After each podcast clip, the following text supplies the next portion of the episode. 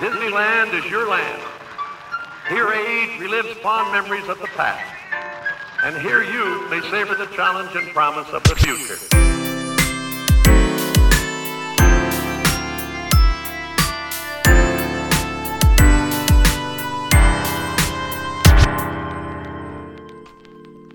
Hola, hola, les damos la bienvenida a un nuevo capítulo de su podcast regalón para cuando lava la losa o planifica su próximo viaje a Disney. Todo comenzó con un ratón. Yo soy Nico, maestro Jedi, y dejo los micrófonos a la otra mitad de Todo comenzó con un ratón. Fanfarres para la Cami. Ey, eso sonó como Radio Corazón. ¿Qué horas son, corazón? cuando lava la losa, cuando hace el aseo. Cuando se pega una buchita. ¿Cómo estás? Bien, contenta. ¿Por fin una semana un poco más relajada o no? Eh, no, no tanto, pero, pero bien, estuvo, estuvo bien igual. Sacando proyectos, porque yo trabajo en cultura, sacando proyectos como loca, eh, ahí en equipo, así que bien. Bien. Trabajando desde la casita al menos. Al menos. un respiro. Eh, Pero estamos contentos. Bueno, primero cuéntanos cómo fue tu semana, perdón, perdón. Mi semana. Eh, estoy un poquito enfermo de la guatita, del estómago, de la barriga, como le digan en sus países. No queremos detalles. sí, sin detalles, pero eh, vamos mejorando. Eh, sí, ha sido una semana mm, bien buena para el podcast. Eh, bueno, primero que todo, eh, invitámoslos a nuestras redes sociales. Ya, Porque hay, mucho, sí. hay mucho que explicar. Eh, síganos en Instagram, arroba todo comenzó con un ratón. Ahí es nuestra principal red social. Ahí nos pueden escribir, nos pueden mandar mensajes. Si están planificando viaje a Disney, nosotros con gusto les vamos a resolver sus dudas y todo lo que necesiten saber. Sí. Eh, los vamos a mandar a escuchar capítulos del podcast. Ahora como que hay mucha gente que está planificando su viaje y de hecho nos han Sí. llegado muchos mensajes preguntándonos como sobre temas específicos y como bacán, gracias por confiar en nosotros. Eso. Y eh, además nos pueden apoyar dando, bueno, seguir en Instagram y en Spotify, Sí. que es una de las plataformas nos- donde nos pueden escuchar. Y en- agradeceríamos mucho si colocan seguir en Spotify. Eso. Así Spotify les va a avisar con un puntito eh, cada vez que nosotros subamos capítulo nuevo, que es cada domingo, básicamente. Sí. Puede ser en cualquier horario del domingo. Nos reservamos el derecho de, de de horario. horario.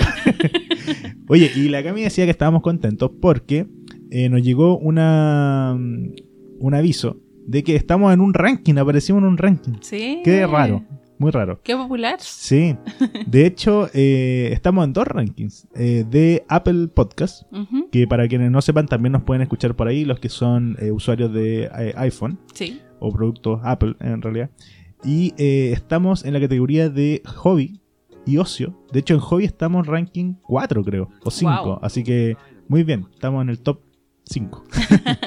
y en hobby creo que estamos como en ciento y tanto, lo cual igual es bueno porque estamos dentro del top Sí, 200, que es bastante importante. Así que muchas gracias a todos los que nos escuchan por Apple Podcast. Bien. Sí, sí, a esas personas que nos escuchan por Apple Podcast, sigan haciéndolo eh, para mantenernos en, el ranking, eh, aunque igual sigamos bajando como no importa porque esto lo hacemos con mucho, mucho cariño, Sí, pero, da lo mismo. pero muchas gracias, muchas, muchas gracias. Pero fue una bonita, un bonito despertar. sí. sabiendo eso. Eh, porque uno hace esto desinteresadamente por, eh, por gusto, porque lo pasamos bien, porque nos entretenemos y para ayudar también a otros viajeros que, que se están adentrando en esta traves- travesía de magia Sí. y, y que aparezca esto como wow.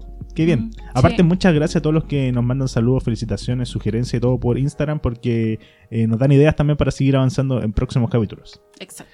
Y eh, hablando de próximo capítulo, hablemos del capítulo de hoy día. Entremos directo. ¿Te parece? Dale. Oye, eh, disclaimer número uno. Puede que se me vaya la voz porque estoy tomando unos remedios un poco fuertes, así que me perdonan si empiezo a hablar como Gollum de El Señor de los Anillos. Como que se aprieta la garganta. Sí.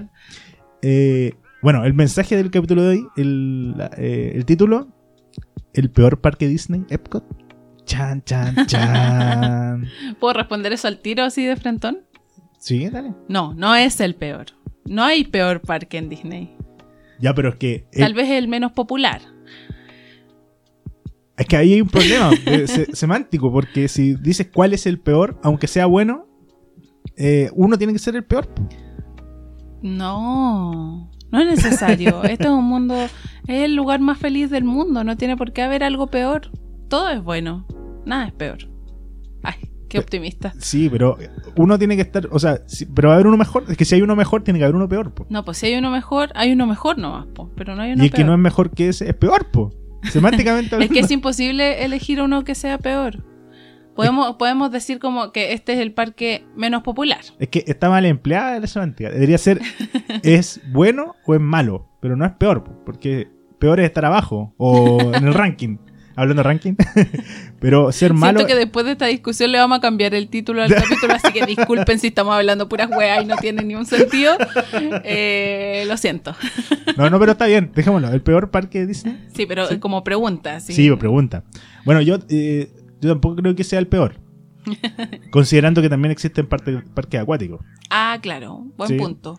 Y que hay otros parques alrededor del mundo también. sí. Eh, pero eso, vamos, vamos en todo caso a explicar y a mm, eh, fundamentar nuestra respuesta, marco teórico, porque corresponde. Esto era la introducción. Sí, esta es la introducción. Ahora vienen los objetivos. Ah. Tesis. de-. Bueno, eh, ¿qué es Epcot? Hay gente que dice, bueno, mi mamá diría Epcot Center. Epcot Center, sí, po. Y es verdad, po, se llama Epcot, Epcot- Ah, me cuesta pronunciar. Epcot Center. Sí. En el año. eh, en el año. Espérate, no, estoy mal acá. Oh. 80 y. Dramas. 88. Ya. Es que me equivoqué en un número. Eh, y dije, imposible que sea de, de ese año. Del 1800. Sí. Es de- va a cumplir 40 años el próximo año. Epcot. Wow. Epcot se llama así porque eh, es una abrevi- abreviatura para Experimental Prototype Community of Tomorrow o eh, comunidad, eh, prototipo comunidad experimental del mañana. Wow. Eh, bueno, básicamente lo que quería Walt Disney era hacer una ciudad eh, del futuro, con personas Claro. viviendo ahí y todo, Claro. pero básicamente eh, él murió antes de, de que se, pusiera, se pudiera desarrollar este proyecto y quienes lo llevaron a cabo dijeron es imposible hacer una ciudad. Walt, please, para. Así que hicieron un parque relacionado con eso, eh, porque no iban a ser alcaldes de su propia ciudad, era como muy mucha responsabilidad. Pero eh, al principio se llamó Epcot Center, porque estaba un poco alejado de la, del tema original de Walt. Y después se llamó eh, Epcot 94. Ok. El mejor nombre, Epcot 94, porque era el año 1994. Oh, Imagínate qué, nombre tenía el año 1995. Epcot 95. Exactamente. No, mal, mal. mal. Hasta que ya dijeron ya basta, paremos el deseo y eh, le pusieron simplemente Epcot. Que es como ya. Sí, está bien. Eh, Epcot es un parque eh, que está pensado en la tecnología, en la, mm, en la logística, en, la en, lo- en- en el sentido de comunidad, en Claro. la cultura y todo eso. Eh, a diferencia de Hollywood Studio Magic, o Magic Kingdom o, o Animal Kingdom que tienen como, podríamos decir, un sentido más mágico. Sí. La magia del cine, la magia de los cuentos de hadas, la magia de la naturaleza. Esto es tecnología, ciencia, Claro. eh, cultura, eh, educación, ese tipo de onda. Es como un museo, eh, pero, pero bacán, Sí. con esteroides. Muy bacán. Sí. Y, y- eh, es como un museo, pero también a la vez bueno, es como un museo y una como una muestra, una muestra podría decir. Sí, podría ser. Y se divide en dos partes, hasta por lo menos este año. Eh, hasta, hasta este momento se llama Future World, un sector, y eh, World Showcase, el otro sector. Eh, para, que, para que nos entendamos quienes no han ido nunca, Ujú. Epcot es como una, como una huella de patita de gato. Ay, Tiene sí. una almohadita grande que es eh, el showcase. Ahí Sí. hay una laguna y hay un camino que rodea toda la laguna, la laguna del showcase. Y la, la- la- Que es una enorme laguna. Grande, grande. No, Ustedes la se imaginan el- la patita. No, no, es, enorme. sí. Y eh, la- las almohadillas de arriba, los deditos, vendrían siendo partes de eh, Future World. Qué tierno. Me, me gustó tu Buena- explicación. ¿sí? Sí. Se me acaba de ocurrir, es que acabo de ver una foto y dije, uy, una patita de, de gato. Eh, bueno, Future World es el sector donde se encuentra eh, el icono característico de este parque, que es esta bola gigante, eh, como bola de golf, Sí. podemos decir. Eh, y el lugar donde se encuentran eh, la mayor parte de atracciones del parque es acá, en Future World. Eh, sobre todo relacionadas con innovación, historia y tecnología. Esa es como la temática. Y conservación también del medio ambiente, ese tipo de Claro. cosas. Y el World Showcase es el sector que rodea la laguna, que se llama World Showcase Lagoon, y está compuesto de 11 pabellones u 11 sectores, podríamos decir así, ¿Sí? cada uno representando un país en particular con su arquitectura, comida y música icónica del lugar. Eh, los países que representan o que están representados en este show work, en este World Showcase. Hoy vamos a tener harto de esos lapsus Sí. en este capítulo. Está lo bien, eh, estamos grabando temprano igual. Sí, no es excusa. Perdón. Eh, bueno, los países: Canadá, Reino Unido, Francia, Marruecos, que hasta, hasta es- este año era el único país que eh, no estaba administrado por Disney, sino que por el país de Marruecos, pero ahora ya pertenece a Disney. Sí. Eh, Japón, Estados Unidos, eh, Italia, Alemania, China, Noruega y México. Bien. Oye, ¿y Chile? ¿Y Chile? ¿Y Chile? ¡Sachi! Para quienes. Me llega a atorar. Para quienes no han ido, este es una. Es una- un sendero grande, Sí. bastante grande, que eh, es como una exposición, pero con realmente edificios de cada país eh, y de cada sector. Entonces, eh, como que es inmersivo. Tú entras como si estuvieses viajando por el mundo y llegas a distintos países. Se, han, se han propuesto nuevos nombres para incorporar la lista de estos 11. De hecho, hay 8 espacios disponibles para otros países. Ah, no, no, no, no te sabías ¿No ese te dato? ese dato? De hecho, uno de ellos ya fue ocupado ¿Ya? para la atracción eh, de Ratatouille. Ah, claro. Eh, así que quedan 7 no. Eh, y yo creo que igual es expansible, ex- expandible, quiero decir. Sí. Esos 7 espacios que quedan. Bueno, eh, han hablado de Brasil, para quienes estamos acá en el Cono Sur. Eh, España también. Eh, Sí. De hecho, España creo que incluso tuvo señalética así como que ya, iba. Y Oh. algo pasó. Eh, África, que no está como pabellón, pero sí hicieron un output, outpost, como un puestecito de ventas que algo tiene relación con África, pero no es un pabellón en sí. Mm. Eh, Algo de Oceanía falta por ahí También. Bueno, se van a venir cambios también con la nueva... Ya vamos a hablar de eso, pero la nueva expansión de, de Epcot. Claro. Oye, a mí el World Showcase lo encuentro, pero es demasiado impresionante. O sea, tú estás en el lugar y te sientes como en el país donde eh, que está representado. Sí. Y es bacán. El tema de los edificios, hay, hay como réplicas de edificios como en serio conocidos de cada país y es, es dem- es que es demasiado bacán. Sí, y aparte que... Como ya el paseíto por ahí ya lo vale. Lo vale. Y aparte que los, los cast members que trabajan en cada sector del showcase son eh, del país Claro. que representan, Sí. eh, en su gran mayoría. Sí. Eh, de hecho, si uno va al pabellón de México, eh, hablan español. Y hay, Sí. iba a decir español, hay mexicanos en- atendiendo. Entonces, es como súper agradable eso. Sí. Y por otro lado, si uno camina por este sendero, caminando, recorriendo el showcase, por un lado vas a tener eh, los países, ¿cierto? Pero otro siempre va a tener la laguna. Claro. Entonces va a poder ver como todo el, el complejo, por Sí. decirlo así, Está muy bien armado, en verdad. muy bien armado, muy bonito. Sí. Eh, Y eh, al respecto de, de lo que decías de que hay como siete espacios disponibles, a mí me tinca que los van a ir usando más, más bien en atracciones nuevas que en países. Puede Aunque ser. puede ser una mezcla de ambos, pues como en México que está la pirámide y está hay una atracción relacionada como en Noruega, ¿cachai? Eh, me tinca que puede que haya algo por ahí. Pero me, pero me parece que va a ser como, como que lo que Disney más busca es hacer más atracciones más que pabellones nuevos. Se me imagina. Sí, a mí también se me imagina. Eh, pero vamos a ver qué pasa. O sea, hay una reestructuración ahora de, de Epcot. eh, de hecho, digámoslo al tiro. eh, Epcot se va a transformar y la parte de Future World se va a dividir en tres áreas. Eh, una parte que se va a llamar Discovery, que está enfocado en la tecnología y en el futuro. Otra parte que se llama Celebration, que está enfocada como en... que es la parte del medio donde está la bola.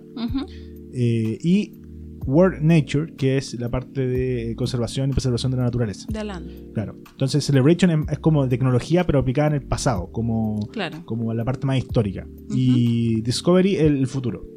Test Bueno. Track, básicamente. Eh, va a quedar exactamente como una patita de gato, porque cada uno va a tener un dedito. Son como tres deditos y, un- y la almohadita.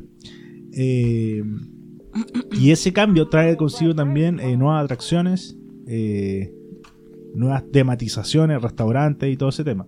Pero el showcase por el momento se mantiene, así que Claro. eh, hasta donde vamos en el momento, eh, se mantiene igual. Ahora, ¿qué pasa con Chile?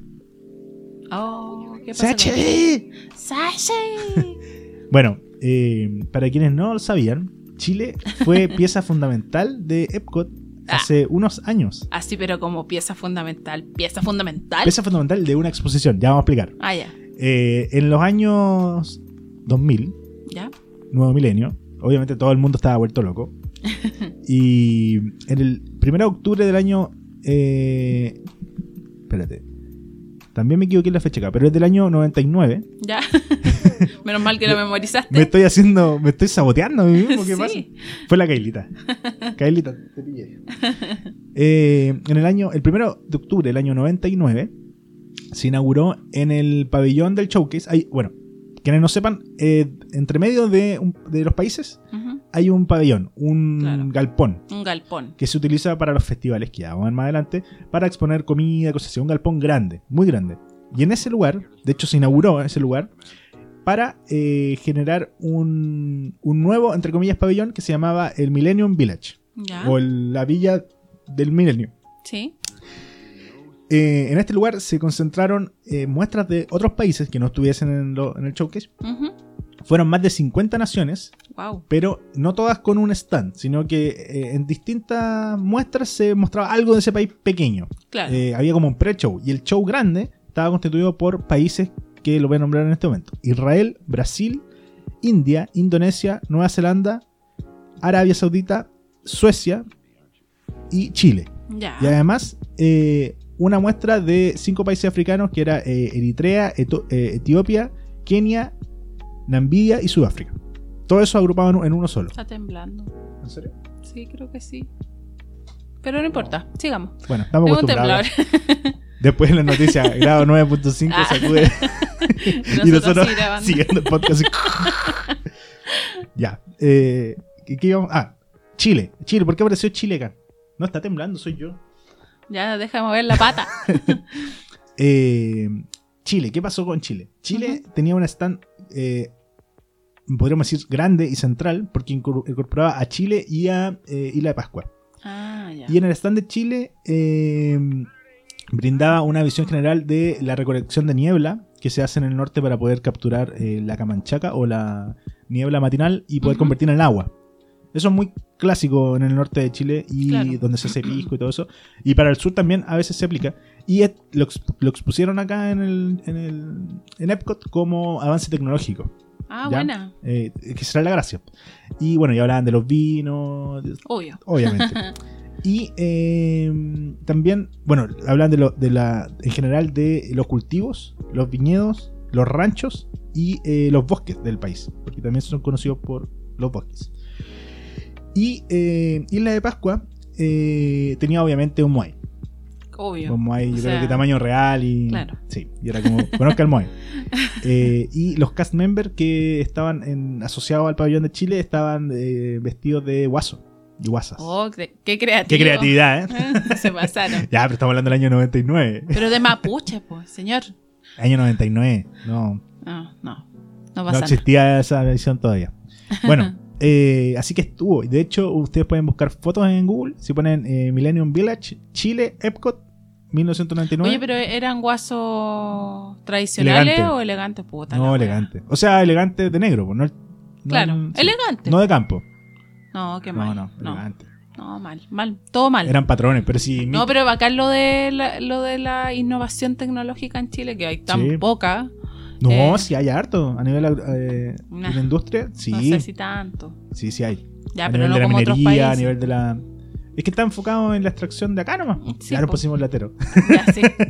Me puse con mi papá. sí. Eh, eso, po. o sea que Chile estuvo en Epcot. eh, ¿Por qué no? Podría estar de nuevo. Podríamos llevar el Moai de nuevo. Señor Mickey, podríamos llevarle el Moai. Desempolven el Moai. No, pero algo, algo mapuche igual sería bueno. Sí. No, sé- no sé qué va. Lo ponemos al lado pabellón de, que no existe de España. Oye, eh, ¿te- ¿terminaste? Ah, Sí, sí, sí. eh, para que comentemos un poco también. Eh, bueno, primero, ¿cuál es tu pabellón favorito en estos momentos de Epcot? Uy, qué difícil pregunta. Pero del World Showcase, ¿no? Difícil. Eh, A ver, digamos algo. independiente del de los festivales, Ya. ¿cierto? Eh, el showcase, ¿qué te ofrece? Aparte de la arquitectura, la música y todo eso. Eh, primero que uno puede comprar souvenirs del país. Sí. Por ejemplo, no cosas Mickey, sino que en Japón tú puedes comprar un Pikachu. ¿ya? Eh, Dragon Ball, esa onda. Eh, y además hay restaurantes relacionados al país. Sí. No todos, No, pero, to- no todos lo tienen, pero. claro, pero por ejemplo Italia tiene pastas. Ya. Ya igual está como bien. Dicho esto, eh, yo diría que me gusta. ¿Puedo nombrar más de uno? No. Ah, sí, Déjame nombrar dale, tres. obvio. Chuta. México me gusta bastante. ¿Ya? Porque la, la pirámide está muy bien hecha. Sí. eh, y todo el ambiente, como para el otro lado, que tiene como un bar, eh, que venden fajitas, o sea, taco y cosas así. Bien, súper bueno. Sobre todo de noche. eh, bacán pasar ahí de noche. de noche es bacán México.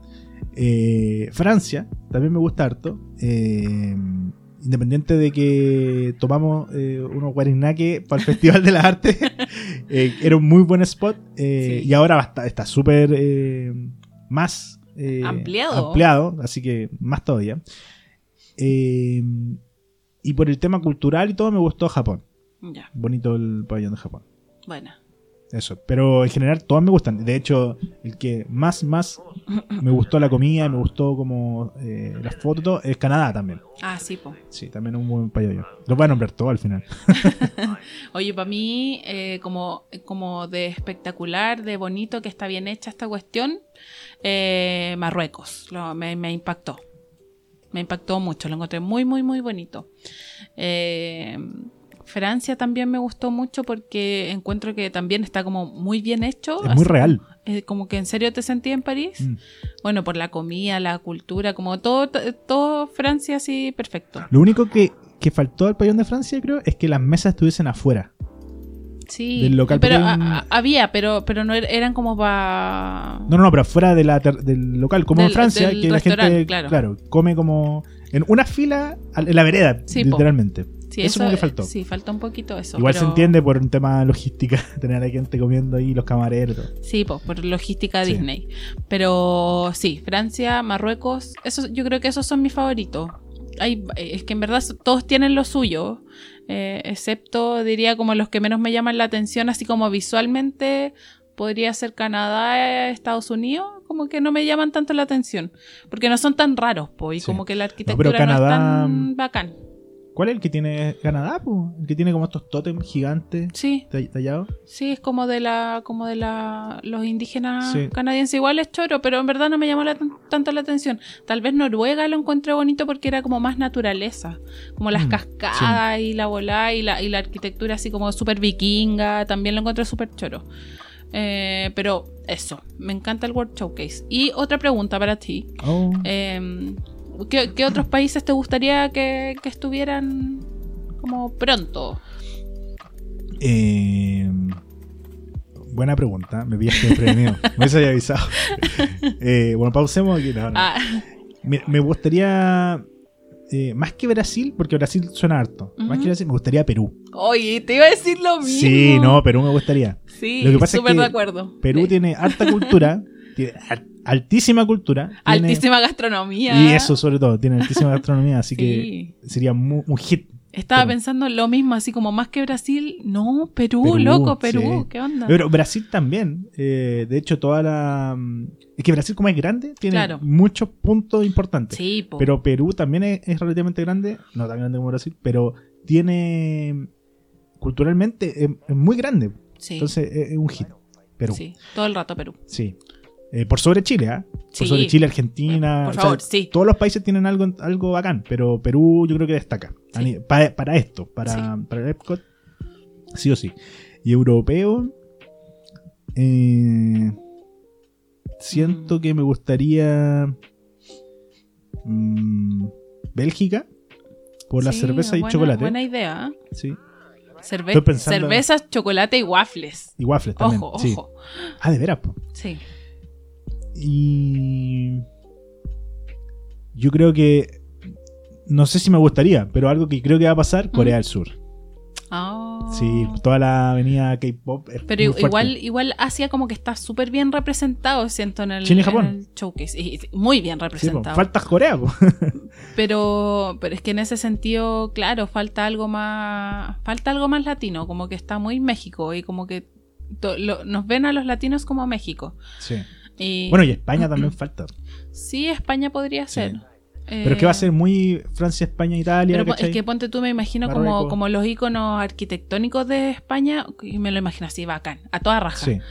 Eh, pero también me gustaría conocer algo más exótico, pues algo como... Yo me imagino ya el pabellón de Perú, así con Machu Picchu, ¿cachai? Sí, bello. Sí. Pero sí, me falta como algo más exótico, así como fuera de, de- de Perú, algo más, no sé, pues algo de Sudáfrica, También, algo como África. Sudáfrica. eh, África falta, sí o sí. algo, Algo como te decía de Oceanía, Australia o Sí. Nueva Zelanda, ¿cachai?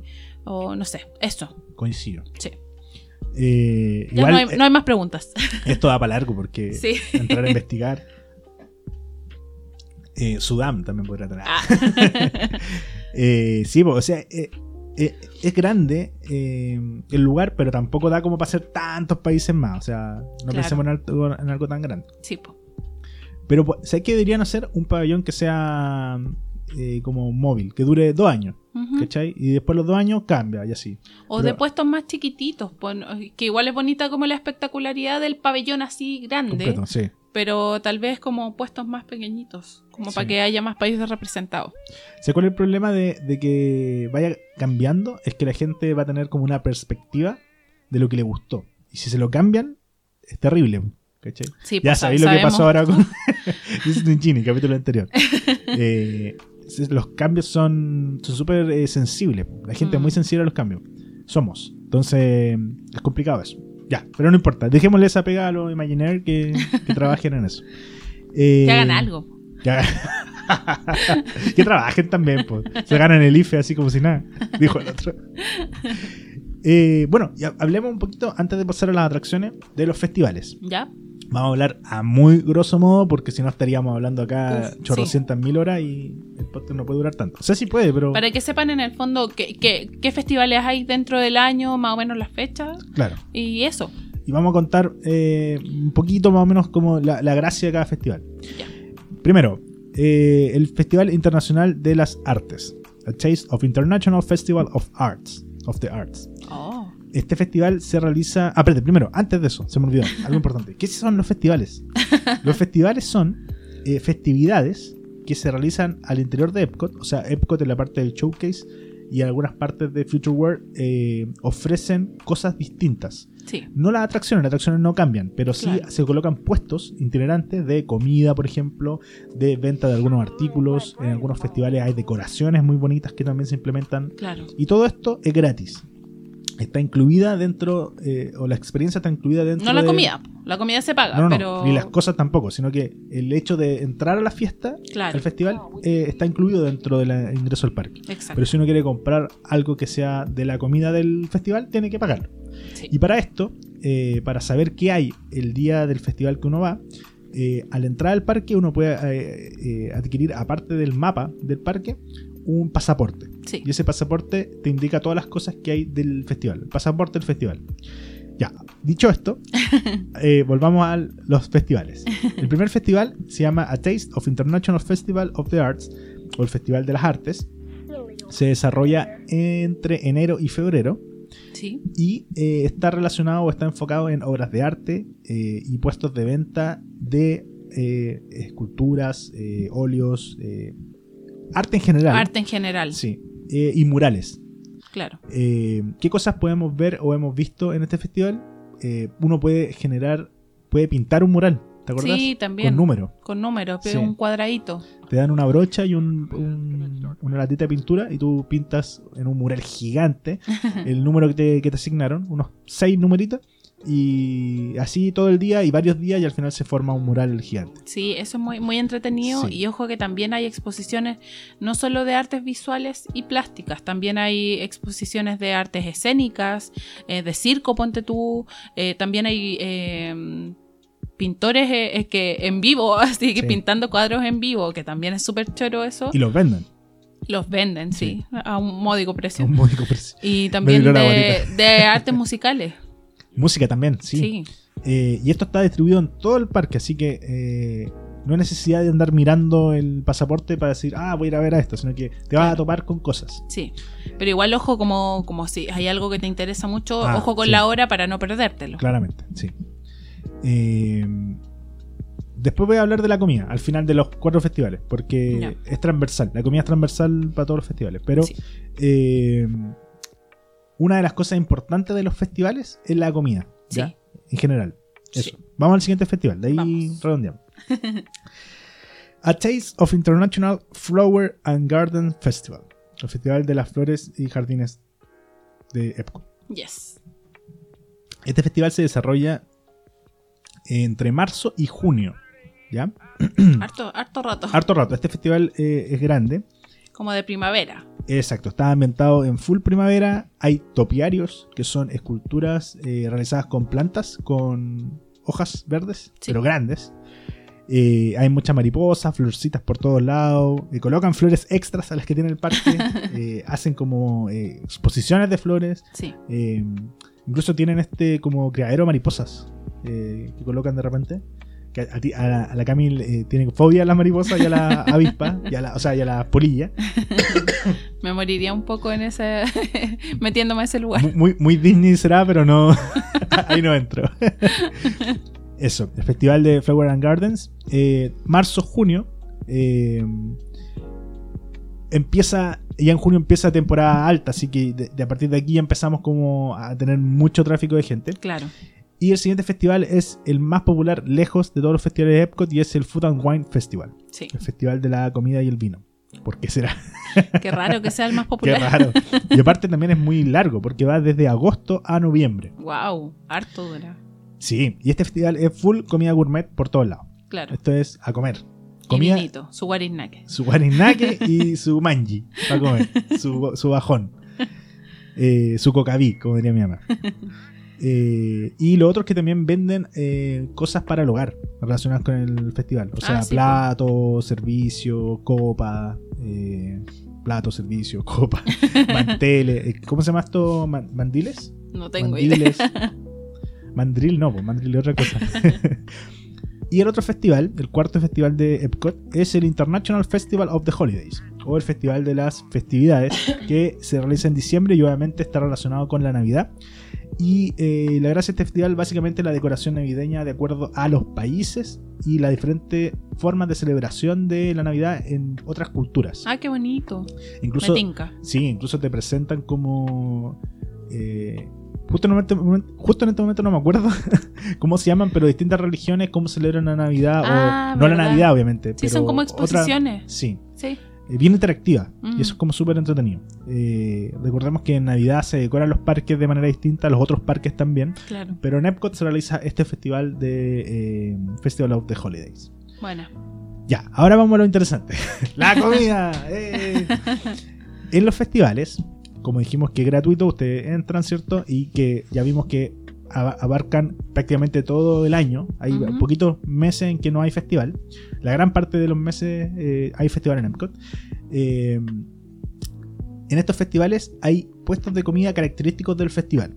Obviamente donde más hay, donde son más apetecidos es en el Food and Wine. Pero en los otros también. También hay comida especial del festival Claro. relacionada con el festival. Por ejemplo, en el eh, Festival de las Artes hay como comida bonita. Sí. Comida como que en serio parece una obra de arte. Sí. Eh, y está distribuida en todo eh, el showcase, por lo tanto los, dif- los diferentes países como que aportan algo a esa comida. Por ejemplo, podemos ver eh, en Canadá el, el salmón ahumado, típico canadiense. Eh, podemos ver en Alemania, creo que era caramelo, palomitas con caramelo. En Francia, ¿qué había en Francia? Eh, macarons, eh, pan con croissant. queso. Había un croissant negro. croissant con. ¿Con qué era? Con, ¿Caviar, parece? ¿O No, no? no, no. trufa. con trufa. Trufa. Iba a decir con cocada. en mi cabeza, trufa es cocada. Nada que- Nada que ver. eh, y así. Y así. Y por ejemplo, eh, Martini, Frozen Martini, nuestro favorito. Mi favorito. Tu favorito. Ah, En Marruecos había cordero sí. eh, cosas muy especiadas, muy Sí. aromáticas. Y así en todo el, el festival. Hay cosas que se repiten por festivales, hay cosas que se repiten por año también. Y hay cosas que van saliendo para dejar el espacio a otras nuevas preparaciones. Así es. Eh, la mayoría de estos platos son pequeños, son como snacks, podríamos decir así. Eh, algo rondean así. entre los 5 y 8 dólares, dependiendo del plato. Hay cosas que tienen carne, hay cosas que son muy poco. Todo varía. Y, eh, y eso. Y este, como está distribuido por todo el parque, eh, hay que ir buscando o hay que ir analizando o planificando qué es lo que uno va a comer. eh, Sí, eso es lo mejor. Claro. Como planificar antes. Así que festivales, igual comer. y ver, obviamente, eh, cultura nueva y todo eso. Sí. Y todo eso, punto, etcétera. Vamos a Future World, a las atracciones. Ya. Ya, como dijimos, Future World es el lugar donde están concentradas la mayoría de las atracciones, que en, en su generalidad hablan de innovación, de tecnología, de sustentabilidad. Y vamos a partir con. eh, vamos a partir con la atracción de Nemo, que está en The Seas, y se llama The Seas with Nemo and Friends. Esta atracción es un viaje submarino junto a Nemo y sus amigos, descubriendo el mundo marino en uno de los acuarios de agua salada más grandes del mundo, que está en Epcot. En esta atracción interactúan pantallas, pantallas LED, o no sé si eran LED, pero proyecciones, con eh, acuarios reales. Por lo que es bien interesante para los más pequeños de la casa y para quienes gusten de la vida marina y la conservación de los ecosistemas. Eh, al salir hay spot de fotos, de hecho uno se puede sacar foto como adentro del tiburón de Sí. Nemo. Sí. Eh, y la posibilidad de ver desde otro ángulo este acuario gigantesco y ver eh, eh, pescados o peces payaso como Nemo reales, ahí dando vueltas Oh. por ahí. Eh, esta atracción es para todas las edades, muy familiar, muy lento y seguro. No esperen una aventura rápida y alocada porque aquí no la van a encontrar. ¿Te gusta The Seas with Nemo and Friends? Sí, pero no es mi favorita ni, ni por cerca. ¿No es tu es, favorita? es bonita, es bonita, es una atracción bonita. Digamos Muy que familiar. la mayoría de las atracciones de Epcot, la mayoría entre comillas, eh, son contemplativas. Sí. Son para mirar, para estar sentadito mirando. Y en Sí. bote. Mira, esta es atracción número uno en bote. Recuer- acuérdense de esto. Atracción número uno, bote. Eh, sí, a mí me gusta, me gusta. Pero ¿sabes qué pasa? Que la entrada a Nemo with Friends es muy buena. Sí. Porque hay muchas como figuras de personajes de la película, grandes. De hecho, están los eh, las gaviotas, tiran agua. Es como súper espectacular, como súper... como que te llama que va a ser una atracción súper buena, súper alocada y todo. Pero la atracción en sí es como. Es mostrar el acuario. Claro. ¿Ya? Entonces, eh, como que te baja un poco la, la Es onda. que el enfoque que le dieron, en verdad. Sí. po. Pero de todas maneras, es una bonita atracción para descansar también. Después de recorrer el showcase, que es bastante largo, grande. Sí. Ir a descansar a. a eh, The Seas with Nemo and Friends. ¿Dedito para arriba? Ya, dedito para arriba, Sí, Nemo algo así. Ahora pasamos algo así. No vamos a nombrar todas las atracciones del parque porque también hay muchos encuentros, por ejemplo, con personajes. Por ejemplo, acá uno puede conversar con la tortuga y otras cosas. O hay eh, proyecciones, películas. Eso no las vamos a nombrar, ¿ya? Vamos a ir a la atracción a atracciones. Eh, en el pabellón de Land eh, podemos encontrar la atracción llamada Living with the Land.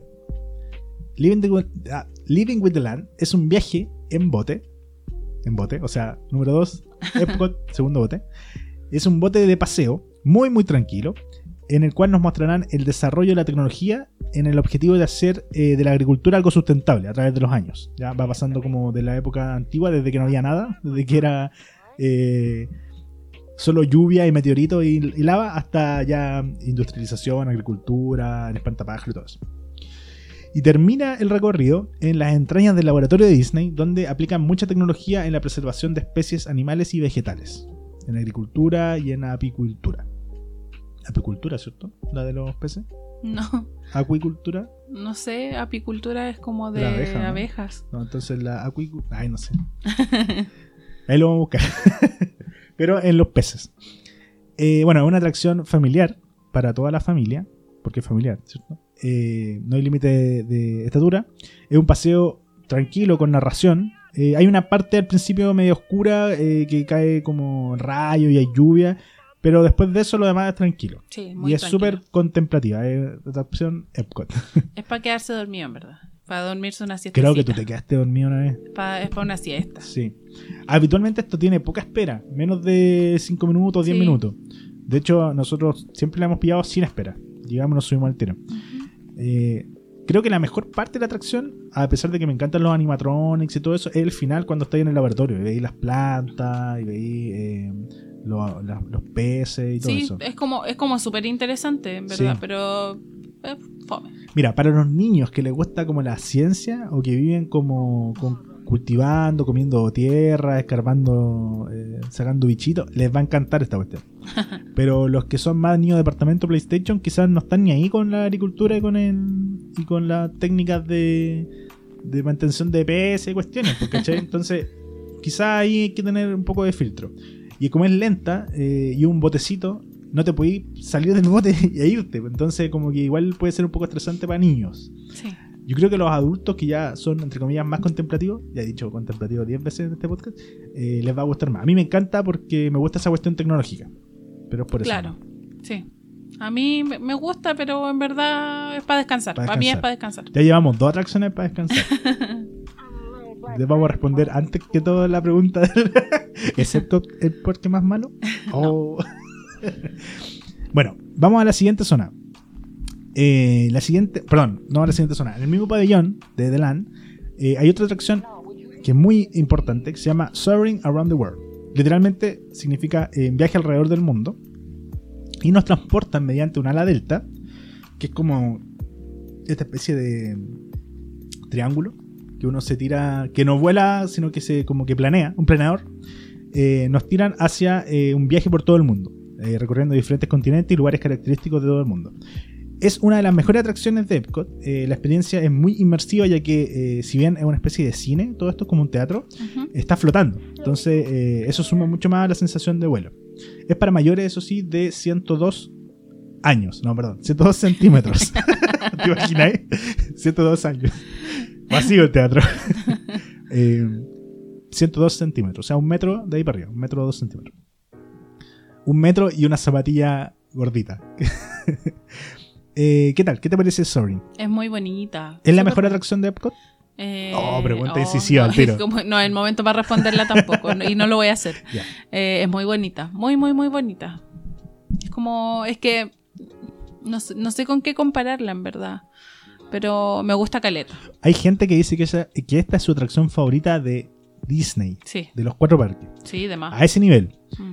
Eh, la verdad es que yo al principio no le tenía ningún, int- ninguna, ningún interés, cero expectativa. Y me gustó bastante. Sí. Eh, Y cómo, cómo, cómo estás sentado, cómo te suben, como todo eso es muy, es muy choro. sí, Y- todo suma. Y, y toda la em, em, toda la propuesta que tienen en cuanto a de que te tiran olores, pientecito, agüita, como que suma caleta. Entonces, en, como en general, así como el, el todo, es una atracción súper bacán.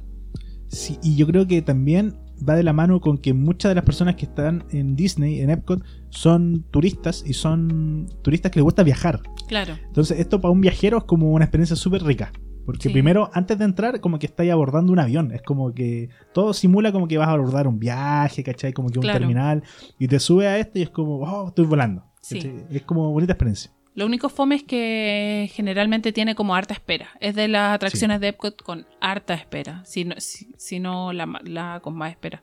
Es que es una de las más populares de Disney, en general. Mm. De los cuatro parques. Entonces, es, bien concurrida. Sí. Ahora, en general en Epcot no tiene tampoco tanto tiempo esperando. No van a estar aquí dos horas esperando. Claro. Pero a lo más, una hora puede que les toque.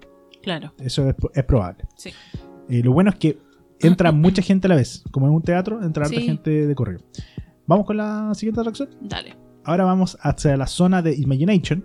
Y aquí encontramos la atracción Journey into Imagination with Figment. Imagination. Eh, van a quedar rayados con la canción. Na, na, na, na. Ya, yo te hago el fondo. Ok. Es un viaje, literalmente, ah, hacia la imaginación con Figment. Figment significa eh, producto, o sea, producto de la imaginación. Oh, Figment. Porque es el juego de palabras, Figment of the Imagination. Eh, en donde utilizamos eh, los sentidos para imaginar diferentes cosas.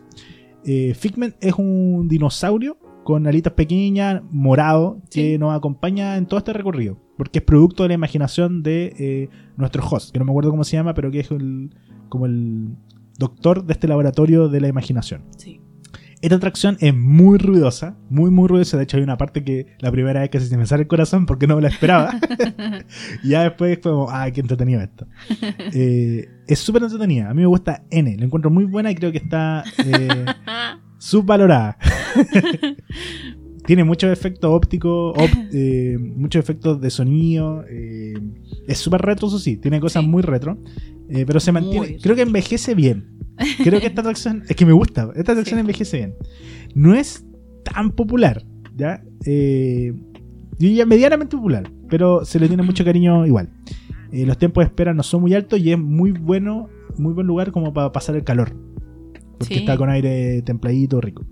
Eh, y la música se te va a quedar pegada como It's Small World. Sí, es de ese nivel. De ese nivel, sí. ¿Qué opinas de Journey to the Imagination? Me encanta Sí. también, también me, me gusta mucho, mucho, mucho, ¿Sí? mucho. También encuentro que envejece bien, pero yo creo que es de esas atracciones, así la atracción como el personaje, que lo amas o lo, No lo odias. odias, sí, literal. O te, o te va a cargar o te va a encantar. ¿Sabes qué me pasa? No, como que no hay término medio. Que el, el animatronics, el primer animatronics de Fitman que aparece ¿Mm? es feísimo. es muy feo y es pequeño, muy chico. Entonces, comparado eso con eh, el merchandising de Fitman, eh, siento que están haciendo un boicot. Porque el, el merchandising es súper lindo. po. El Figment del, del, merch, del merch, de las poleras y todo, es muy lindo. En cambio, el, de la- el animatronic, creo que no, no cumple ese canon de belleza. Pero es bacán, es bacán la atracción. la- los efectos son, aún, aún- aún así, aunque sean como súper antiguos, eh, te sorprenden. sí, te sorprende. Sí. Eh, ¿Qué iba a decir al respecto de esto que se me olvidó? Ah, que el, eh, este Figment animatronic que, que hablo lo visten para dependiendo de las temporadas. Ah, qué bacán. Sí, le ponen eh, ropita de viejito pascuero, Oh, cosas así. Creo que una vez estuve de astronauta también. Ahí tiene un montón de disfraces, mucho, mucho. Eso, vamos con la siguiente. Chao, Figment. Chao. Test Track. Chan, Oh. chan, chan. Esto es una montaña rusa disfrazada de un campo de pruebas para autos, ¿ya? Eh, para autos del futuro. Aquí vamos a experimentar creando nuestro propio vehículo en una zona como pre-show y poniéndolo a prueba en condiciones diversas de clima, de eficiencia, de velocidad, etc. Eh, el final es una escapada a alta velocidad en las pistas de prueba que despeinará hasta los que usan el, gen- el mejor gen, Gomina Gorila. Eh, ¿Cómo se llama la, la, el spray? La laca. Hasta los que usen laca Alberto Veo 5 los va a despeinar. es una de las atracciones más populares del parque eh, y los tiempos de espera habitualmente igual son elevados. De hecho, apenas abre el parque, la gente Sí. va corriendo a Test Track. Es la atracción Rope Drop de Epcot. Sí, todo el rato. Y Soaring, yo creo que es segundo lugar, Sí, porque lo hacen durante el día. claro. Test Track hay que tratar de hacerlo al principio o al final. Sí. De hecho, un pro tip, hacerlo de noche o más cerca de la noche es como muy buen horario Sí. si uno tiene la posibilidad. Sí, sí porque sales al, al aire libre, al Al aire- exterior. Claro. Ah, claro. Toda la atracción al principio, eh, la primera parte funciona indoor, Claro. las pruebas y todo. Y después uno sale al exterior a hecho un, literalmente hecho un peo, eh, súper rápido y, eh, y se ve todo el parque. pues, entonces es bonito. Porque está en altura, más encima. ¿Te gusta Test Track? Me gusta. Pero te eh, asusta. Pero me asusta. No, no, no me asusta. Me, me asusté cuando me subí, sí, iba como, como con el pecho así. ¿En serio? Sí, po, Pero porque es es tan que la, terrible, en una montaña No, rusa. pero es que es la primera vez, po. Ya. Eh, pero me pasa que, claro, que tal vez mis expectativas eran muy altas y no era la gran cosa. Como que no, no la sentí tan rápida, Tan aunque me despeiné entera. eh, como que no la sentí tan rápida ni tan fuerte. Y, Y no es tan largo tampoco. y no es tan largo, eso, es, Sí. muy, es muy corta, eso me pasa. Yo a mí me pasó que fui con la expectativa de eso, como de la parte rápida, Mm. pero creo que lo que más me gustó fue una parte de adentro, Chuta. que no me lo esperaba. Es que me gusta más eso, Ya. como lo, lo inesperado. Ya, Y no voy a decir cuál es para que obviamente no... para que se sorprenda. para que se sorprendan, pero hay partes adentro que sorprenden. Y que pasan "Oh". cosas. Claro, eso me gustó mucho. Fue como me sentí estúpido, Cuando uno se mira a sí mismo y dice, oh, qué estúpido. Así, eso mismo me pasó. Y eso me da alegría. Muy bien. Vamos con la siguiente. Esta atracción va a traer cola. Esto, el que voy a decir ahora, va a traer cola. A ver. Siguiente atracción. Mission Space. No. Oh, la Cami voy, ya arrugó la cara. Me voy. Mission Space es un simulador de viaje espacial. Te embarcas en una misión espacial que puede elegir dos. Eh, ambas son del tipo simulador. La primera es la de color verde, que es una eh, misión sin, centrifu- ah, ah, sin centrifugación. O sea, no te hacen girar como una lavadora. Y por tanto no hay mareo. Ya es más tranquilo. Eh, esta misión está enfocada en los más pequeños de la casa o quienes se marean con facilidad. Y es un paseo espacial circundando la Tierra. O sea, vamos dando la vuelta a la Tierra y volvemos. Nos vamos a otro lado. La misión naranja es la experiencia fuerte. La experiencia va. Los que tienen la guatita más, Más firme. más firme. Y ahí es, es muy fuerte, te centrifugan, literalmente eres como un calcetín, como ese calcetín guacho que se pierde en la lavadora. Eres- eso eres, un calcetín en el. Mission Space. Experimenta una fuerza de 2.5 G. Es bastante, es mucho. Y viajas a Marte. Ese es como el objetivo de la misión. ¿Qué podemos decir de Mission Space? Que es horrible. Tú la primera vez te subiste a la misión naranja porque dijiste, bueno, ¿cómo vamos a subir la de niño? Sí, pues lanzadita al tiro. Y la cagué, pues. Como a la. ¿Cuánto fue? Como a las 9 de la mañana, 10 de la mañana. Sí. Después de haber tomado el 11. sello. Sí. Pésima elección. No, horrible. No, no la voy a hacer nunca más. Te lo firmo. No la voy a hacer nunca más. Ni siquiera la de niños. No me, eh, no- ni siquiera quiero mirar Mission Space. De hecho, eh, me- después me he tenido que subir solo. Sí. Sí. Incluso la de niño. Para explicarle a la Cami que no pasa nada. No, pero niño. yo no me voy a subir de nuevo a esa weá. No pienso. Casi No, me lo, pasó, muero. lo pasó muy mal, salió casi que vomitando, tuvo que parar y todo el tema. Pero a punto de vomitar, así aguantándome el, el vómito, en serio. A mí, ¿sabéis qué me pasó? Que yo dije, en esta cuestión me va a dar un paro cardíaco, me va a morir. Yo se- eso sentía como que me iba a morir. Porque y más encima había que hacer cosas cuando estaba ahí adentro. Y Sí, yo no po. podía, no podía mirar para ningún lado porque miráis para otro lado y te vaya a la cresta, Sí, literal. literal. Tenés ver, que enfocarte en la pantallita. que. Contextualicemos. Eh, Uno entra a esta especie de lavadora eh, que básicamente son cuatro asientos, eh, uno al lado del otro. Y está tu asiento, pasas, te sientas y te colocan una protección arriba y quedas como enjaulado en Sí. tu asiento y puedes mover las manitos, ¿no? Y ya, y ya cuando tú cachai que te ponen ese nivel de seguridad y de protección es porque esta weá es terrible. sí, exactamente.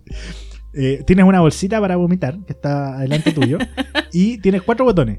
Cada asiento es una, una función, como en Smuggler Run de Star Wars, que tenéis que hacer cositas. Claro. Aquí igual. Y Ir que apretando botoncitos. apretar botones a medida que se van encendiendo.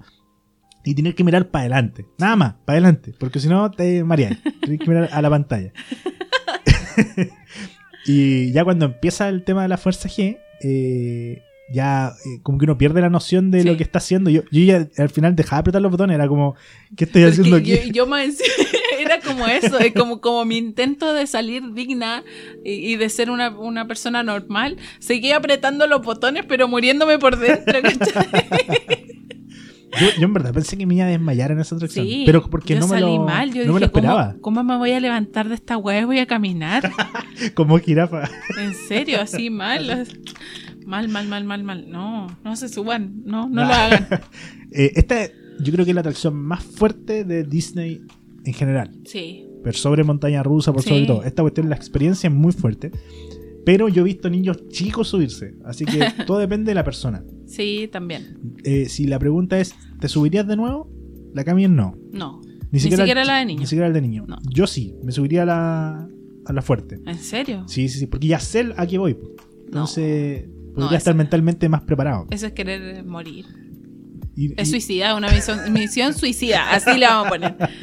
Ya, mis- Misión Suicida, así se llama la atracción. Disney toma nota, por favor. Eh, yo creo que es una buena atracción. A ver, contextualicemos algo también. Eh, esto está hecho en conjunto con la NASA. Eh, en la NASA, en el centro Kennedy, que está en Cabo Carañaveral, Ujú. nosotros fuimos, de hecho, también. Sí. Ahí también tienen un simulador, pero no es nada que ver con No, esto. ese es suave. Ese es suave. El o sea, que no, tienen- no, es suave. Es suave. En o sea, te tú sientes, la, sientes lo- la fuerza G, Sí. pero hacia atrás. Porque como te tienen. como en- presión. Claro, como presión.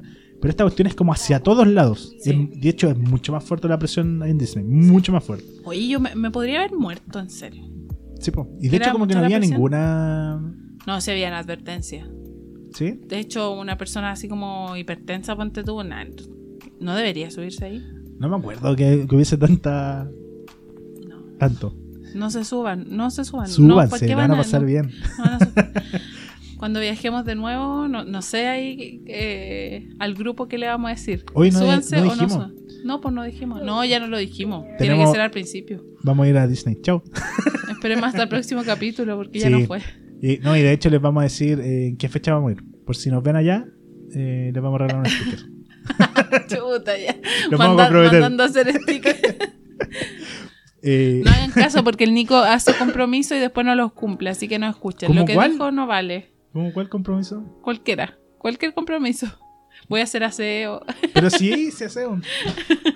Hoy ya es día de aseo, porque es domingo. Día del aseo. Voy a poner música de Journey into the Imagination y vamos a hacer aseo. Te imaginas. Vamos con la siguiente atracción. Ya. Esta también es una de mis favoritas. Tengo que decirlo. Oh. Spaceship Earth. Ah, Es una atracción ubicada literalmente adentro de la bola blanca majestuosa de Epcot. Es un viaje por la historia mundial en el contexto de la comunicación desde la edad de piedra hacia el futuro. O sea, hasta el, no hasta ahora, sino que pensando incluso en el futuro. Eh, es un. Bueno, es muy tranquila. Tiene un relato muy coherente, eh, como va muy bien enganchado a lo que te dicen con lo que estás viendo, que te hace estar muy atento en todo momento. Y es muy recomendada también para descansar, porque es un Sí. paseíto lento como, como inclinado hacia arriba. Entonces, como vas descansando en el respaldo, te Mm. sientes como, como bien, como Sí. acogido. Eh, tiene harta escena y hartos animatronics. Eh, se ve bien retro, pero ha tenido restauración en el tiempo, así que igual como que envejece bien. Sí. Eh, ¿Qué podemos decir de Spaceship Earth? Que es como, es como un museo pro, así bacán, bacán, Sí. a toda raja. Es un museo del futuro. Te muestra la historia del mundo, pero a toda raja. Muy Pero lo bonito, ves, con, con animatronics, eh, con paisaje, eh, con música, con olores, o sea, El olor es genial. todo. Cuando está todo quemado y hay olor a pólvora. Sí, po. sí, no, es que es demasiado bacán. A mí Sí. me encanta también. También es una de mis favoritas de Epcot. A mí lo que me llama mucho la atención y que me, me encanta de esta atracción, bueno, a mí me gusta mucho las cosas tecnológicas, eh, como la, ge- la ingeniería de todo esto. Eh, cuando tú te subes a la atracción, la fila la haces afuera, afuera, afuera de la bola. Sí, Y una de las patas que sostiene la, la bola es el carril donde el carrito va subiendo. claro. Y la otra es la que baja. Entonces, Sí. todo como la infraestructura de fila es afuera de la bola, en la calle, por Claro. decirlo así.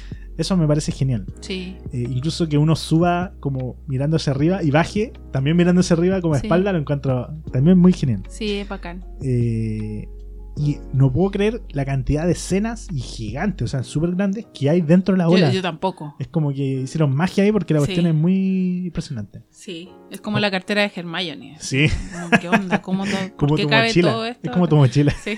cabe ¿Por todo. qué cabe todo esto aquí y más encima después tenía espacio para bajar, weón? ¿Qué onda? La, la mochila la Cami, la Cami es como esas señoras que van a, la, a los a los bingos y dicen, ¿ya quién tiene una papa? Yo, yo aquí.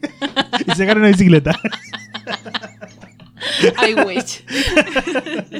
Y a ver, ¿quién tiene una moneda del año 1940? Aquí, aquí, señor, tengo tres. ya. Lo aprendí de mi mamá, hay que ir bien preparado a todas partes. te Todo puede ganar una pasar. bicicleta. Imagínate en Disney te dicen, ¿ya quién tiene un- una zanahoria? Aquí. Mi mamá se va un día de viaje y lleva una maleta y tres bolsos. Así soy yo, que Sí, hay verdad. que llevar por si acaso. Yo soy todo lo contrario. Vuelta y vuelta. Qué asco. Así vamos mejor. Ya, sigamos. Vamos con. eh, esto es lo que está en Future World. Sí. ¿ya? Ahora vamos a pasar a Showcase. Ya. Donde están los países. Porque algunos países también tienen atracciones.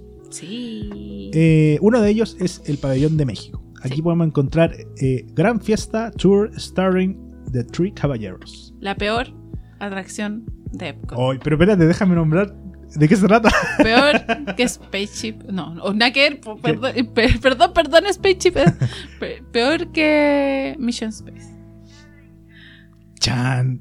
Peor que Living with the. Land. Oh. No, pero Living with- ah, ¿Qué dije? Ah, bueno, de Live verdad. with the Land es buena. Ya, pero espérate. Ya, dale, dale. Chátate ahí, chátate ahí. Explica. Bueno, en el pabellón de México podemos ver a Donald y sus amigos de la película Los Tres Caballeros del año 1944, Uh, cuando vinieron los indios con los españoles. Eh, es un viaje en bote, bote de nuevo. Eh, dicen, Ah. por favor, ya actualízate. Eh, es muy tranquilo. Y nos lleva por distintos paisajes de México en busca de Donald que se nos pierde antes de que comience el show musical de los tres caballeros. Es una atracción muy tranquila. y muy lenta. Sí, muy lenta. Eh, es para pasar el calor, básicamente. Literal, es para eso. Eh, no, no es algo que te pierdas de mucho si no vas. Pero te da una mirada distinta del interior del pabellón de México. Que eso, es sí lo único vale que la pena. Vale ver. la pena. Sí. O sea, todo el rato. Como Cuando- el paisaje de dentro de la pirámide. Claro, es desde que, que básicamente es el comienzo de la Sí. atracción. Claro, entonces como que te, te, te anticipa como que, como que viene algo muy bueno. Y es muy fome. y es muy fome. Sí. Esta atracción casi nunca tiene fila de espera. Mm, Eh, muy probablemente dicen los rumores que se va a retematizar con Coco. sí. eh, que a mí no, gusta- a mí me gustaría. No, y que a mí no me gusta Coco. O sea, me gusta, pero no. Prefiero otra cosa. Inventen algo. Trabajen. Ah. Eh, sí, otra cosa. Coco no. Ya pasó Coco. Anti-Coco. Eh, y, y sí, esta atracción es muy, muy lenta. O sea, igual me gusta México, me gusta. He ido a México, conozco los lugares, pero está mal lograda. Como las sí. pantallas son rasca, la- las escenas son rasca, no, como no está al nivel de Disney. ¿Sabéis qué me pasa a mí? Siento que Disney trata de abusar del tema de la celebración del Día de los Muertos de alguna manera. Y la forma en que tenían que hacerlo en ese momento era con la película del año 44 de los Tres Caballeros para mezclar un poco México y Disney. Claro, Y básicamente la atracción se trata al final de eso, de mostrar como el Día de los Muertos. claro. Y antes de eso, el tema de Donald por la ciudad, por México, como Mm. cultura. Eh, pero no, no está tan bien lograda. No, mal. Sí, así que creo que no sé si es la peor, o sea, igual me gusta. Igual hay que hacerla, sí, igual hay que hacerla para ver la pirámide por dentro. Que no es por dentro. Ah, no, sí, igual es por dentro. Sí, po. No, pero yo decía la parte cuando tú como que bordeas, como que sale al restaurante. Sí, Hay un esa parte, es Esa muy parte, bacán, sí. muy bacán. Porque ves como desde atrás, por decirlo Sí. así. Sí, esa parte es bonita. Sí, Eh, no sé si, si será la más mala, pero sí, sí sé que le falta una renovación. Le Sí. falta un, un refresh, un cambio de tematización. Eh, hay que decir sí que el interior de la pirámide donde se encuentra esta atracción, que es la pirámide de México, eh, es muy bonito porque la luz es tenue, muy muy tenue. Hay Sí. puestos de eh, catrinas, de calaveras del Día de los Muertos, venden cosas mexicanas. de hecho hay, hay una mm, que venden tequila y otras Y un cositas y, restaurante. y un restaurante. Entonces todo en general es como muy muy bonito. Sí. Vamos con la siguiente reseña. Pero voy a tomar un poquito de agua. Rellena. Hola, sí, soy Rellena Cami. empanadas. Voy a rellenar empanadas. ¿Volviste? Volví. Ya. Ahora vamos con la siguiente atracción, que también es una de las favoritas del parque. Es una de las más... eh, Aclamadas. ¿Esa? ¿qué, qué fue ese gemido? Frozen, po. Frozen. Exactamente. Frozen Ever After. En Noruega podremos sumergirnos en la historia de Frozen junto a Olaf, Elsa, Anna, Kristoff y Sven en un viaje en bote nuevamente. ya, pues, Disney cambia el vehículo. ¿Cómo va a ser siempre un bote? Un trineo, no sé. Eh, que mezcla escenas eh, de la película con animatronics, grandes efectos y, por supuesto, la música de Frozen. Sí. Eh, es muy concurrida y popular. es apta para toda la familia. Muy recomendada. Y la fila de espera también es muy entretenida. Sí. Eh, es muy buena la fila. la fila es muy buena, sobre todo cuando pasas por el almacén. Sí. Esa yo creo que es la mejor parte. Si te Sí, toca justo encanta. esperar, eh, quedarte atas- atascado ahí adentro del almacén, es una, un- un buen, una buena señal. Eh, Demos un pro tip de esta atracción. Sí, Ya, démoslo. Pro tip. Cuando estén en la fila a punto de abordar, pidan ser primera fila. First, first row, please. Eso tienen que decir. Excuse me, first row, please. Y los van a dejar a un ladito hasta el siguiente carro y ahí se suben en la primera fila. La primera fila se ve todo genial en la mejor, el mejor lugar de, de esta atracción, primera fila, Sí, lejos. todo el rato. Sí, así que pídanlo. Nosotros lo hemos pedido y nos han dado en el gusto.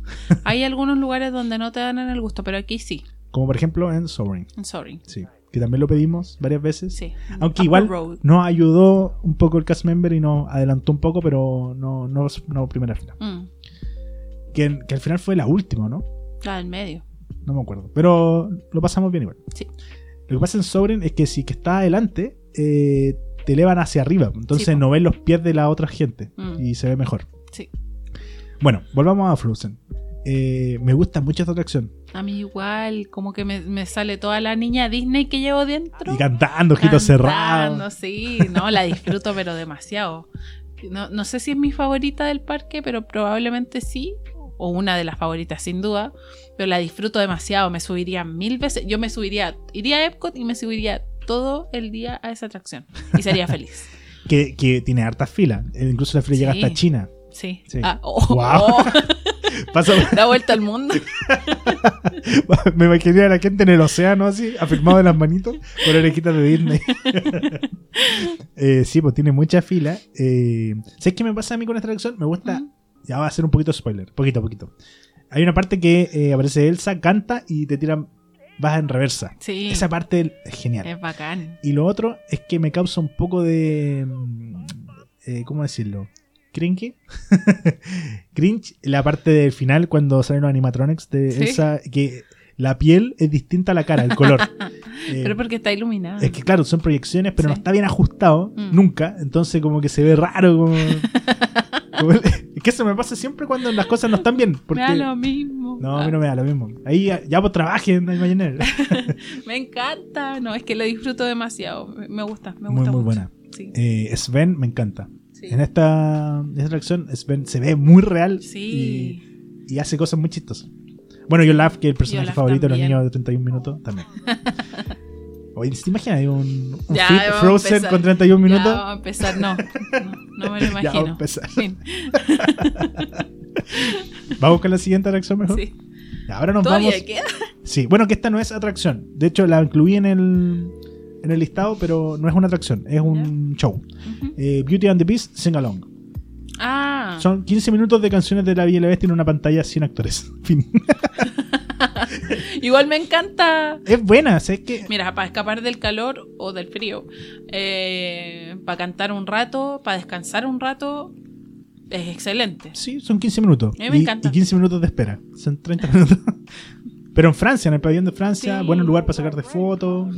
Bien. Hay una pileta ahí que te puedes sentar, Bien ahí. tomarte un guarinaque. No, no se puede. Sí, pues sí se puede. Ah, pero adentro de la atracción. No, pues la pileta. Ah, sí, pues ahí sí. Sí. Y ahora vamos con eh, lo último que es el pronto. ¿Qué se viene? ¿Qué se viene? Primero se viene el show de cierre, tan esperado, que comienza Sí. este primero de octubre, se llama Harmonious. Sí. Y va a estar en el Showcase Lagoon, en el medio de la laguna. Se va a poder ver desde todo el Showcase. Ay, quiero, ya quiero verlo. Esperemos poderlo ver en... No, no, no vamos a decir. El próximo capítulo vamos a decir cuándo vamos. Como, como ya dijimos, bueno, y lo comentamos en la sección de noticias, va a ser un show como muy musical y de agua, de fuegos artificiales, pero como enfocado en la música de Disney y en las distintas culturas. Como canciones cantadas en, en, su- en el idioma, entre comillas, original como de la película o al que corresponde. Eh, como, no sé, pues. Aladdin en árabe, ¿cachai? Eh, La Bestia en Francia. Claro, así. Mm, Eso, así va a ser. ya no me Pero yo creo que va a ser un mix. ¿no? Sí, En- obviamente va a ser un mix. Sí, Sí, es para... entre, entre inglés y el idioma, pero como esa es la idea, como, como un tema más cultural. Ya, sí. Aparte de esto... tu eh, cara así sí, de desagrado. de... Se me fue la palabra, pero estoy decepcionado. Eso es, cara de decepción. Es que no, pues tenía que ser el idioma original de la película nomás, po. no, No, el pues, idioma de Un donde es la película. Te Vaya a estar llorando igual, chao. Sí, es verdad. Vamos con la siguiente atracción que se viene pronto y muy pronto, Remy's Ratatouille Adventure. Sí. Esto está ubicado en el pabellón de Francia e incluso en sem- prontas semanas, creo que una o dos semanas, va a comenzar el soft opening para eh, pases anuales. Creo que ya comenzó, no, no para pases anuales, pero para cast member, me parece. Ah, mira. Sí, vi una, una gente que la invitaron y tenían como así un ticket gigante Oh, qué bonito. de, para ingresar. Y sí, ya hay. Porque son tickets que- de ratón. Eh, Oh, buen sí, punto. pues, esta es una atracción que va, eh, va a estar, bueno, está ubicada en el pabellón de eh, Francia. va, a, va a contar también con una crepería que también mostró Sí. fotografía y está La Crêperie de Paris. de, pa- de rechupete. Oye, sí, se ven. Esos crepes son en serio los crepes que se comen en París. Los Sí. más auténticos imposible. Nosotros fuimos gracias a unos youtubers que se llaman Anna y Bern. Anever. Eh, búsquenlo en YouTube, muy muy buen. Sí, que van a. París. Sí, Ellos. Ellos son. Sí. Ellos la llevan. Y eh, nos recomendaron una crepería que está en un barrio céntrico que es muy tradicional, muy típica, muy Sí. chiquitito el local. Sí. Eh, y fue una noche que hacía mucho frío, estaba lloviendo, una tormenta, pero fue ideal. Fue el Sí. momento ideal para comer. De hecho, estábamos en el hotel, como, ¿qué hacemos? Y estábamos a punto de terminar el viaje. Era como, no sé si el último día o, o antepenúltimo, pero, pero era como. Cansado. Oye, así como, ¿Vamos a comer? como. Era como ir a dormir o ir a comer. Sí. El momento. Es como, oye, nos hemos ido a comer crepes. Nueve de la noche. Y a ver, ¿y dónde está esta que recomendaron? Y estaba cerca de Al donde lado. estábamos alojados. Sí. No al lado, pero había que caminar 20 como minutos. unos 20 minutos. Sí. Y pucha, un localcito así súper pequeño, tradicional, con, con sillita afuera, adentro también, porque hacía mucho frío. Y estaba lloviendo como con escándalo. Pero pequeño, estamos hablando de 3 metros por 3 metros, Sí, todo po. el local. Sí, pues. Cocina, todo incluido. Sí, muy, muy pequeño. Y no, fue mágico. Sí, genial. Y de hecho, esas crepes que son como cuadradas, Sí. muy que se ven como pues. cuadradas, porque Sí, en verdad las doblan. doblan. Y con cosas dulces, cosas saladas. Sí, con un Muy auténtico. Así que si gusta la comida francesa auténtica, yo creo que eh, eh, eh, ah, la crepería del pabellón de Epcot, o sea, el pabellón de Francia en Epcot, va a ser de su gusto, de su agrado. Sí. Así que anótenlo ahí las cosas en check. Otro gasto más. Otra- Ah, no, pero vale la pena. Sí. Te sales de, de Ratatouille y te comes una crepe. sí. Yo cacho O que sea, esa- no, es que en, en- en Orlando no hay otro crepe que yo haya visto, por lo menos que sea como auténtico francés. Este sí se ve, No, se ve que lo porque es. son los otros son auténticamente americanos, pues Sí, son como las crepes gringas, Claro. las dobladas, ¿cachai? Lo que se imaginan que, que comen en Francia. sí. bueno, eh, va a estar inaugurada esta atracción el primero de octubre, o sea, no queda nada. Estamos Sí. ahí a puertas. Y, eh, Y es, es una muy bonita atracción. muy buena atracción y lo decimos porque nos, esta atracción es una copia de eh, un clon de la atracción que está en Disneyland París, Sí. en Disney Studios, en Walt Disney Studios Park. Oye, por lo que vi en el video que subió alguien por ahí, es que la fila sí es distinta al- a, cómo es en Francia. ¿Por qué? ¿Qué? Tenía como más elementos, la fila era más bacán. Es más Ah, bacana que en Orlando, por lo que caché. En, bueno, en Francia tiene, hay dos filas, pues, la de Fastpass y la normal. Y creo que la de, la de fila normal eh, es bien interactiva, tiene hartas cosas. La de Fastpass no, la de Fastpass es, un, es más eh, eh, plana, o sea, va directo. Sí, Pero igual tiene cosas distintas. Claro. así que ambas filas tienen, tienen lo suyo. sí. Bueno, eh, vamos con la siguiente atracción. y la tercera atracción, o la, el tercer evento que, Que se viene. que se viene, que este es el pronto, es eh, Guardianes de la Galaxia Cosmic Rewind. Sí. Esta es una montaña rusa indoor que se va a habilitar o que se está construyendo actualmente en el sector de. eh, de. Ah, Future World. Y va a estar eh, contenida, porque cuando se inaugure ya va a estar distribuida. La- va a estar la nueva distribución de Epcot. Va a estar en el sector de eh, World Discovery. Eh, ya se está construyendo, de hecho, cerca de Mission Space. eh, tu atracción favorita. Elimínenla. y es una montaña rusa indoor. Se contaba con que se iba a inaugurar ahora el 1 de octubre, pero eso no va a pasar y probablemente va a ser el próximo año o el Sí. subsiguiente. Sí, sí, no, no- no va a estar tan pronto. Sí. Eh, me, me emociona Caleta esto. eh, Sí, porque me gusta Caleta, Guardianes de la Galaxia. Eh, mis atracciones favoritas son las montañas rusas y más aún las montañas rusas indoor. Y no es una no es cualquier montaña rusa porque van a ser como carritos giratorios. Giratorios. Entonces, wow, la Me- espero. Siento que va a ser algo quizás menos eh, de ese nivel, pero algo similar a la atracción de la tortuga de, de Buscando Nemo en Francia. En Francia, sí, eso mismo estaba Sí. pensando. Que es una de las atracciones más populares de, de Disneyland Paris. Claro, pero que no está tan bien lograda eh, la tematización del lugar. Como La de Francia. No, sí, no Sí, es no, tan no. bacán. Acá me imagino que va a ser, pero Genial. espectacular. Sí, sí, espectacular. Y la música te esa atracción la espero, la espero, la espero. Yo también. La música creo que va a ser algo impactante en esa atracción. Sí. Que la, en la película la, la música es Lo es fundamental. Sí, pues, es- lo es todo. Sí.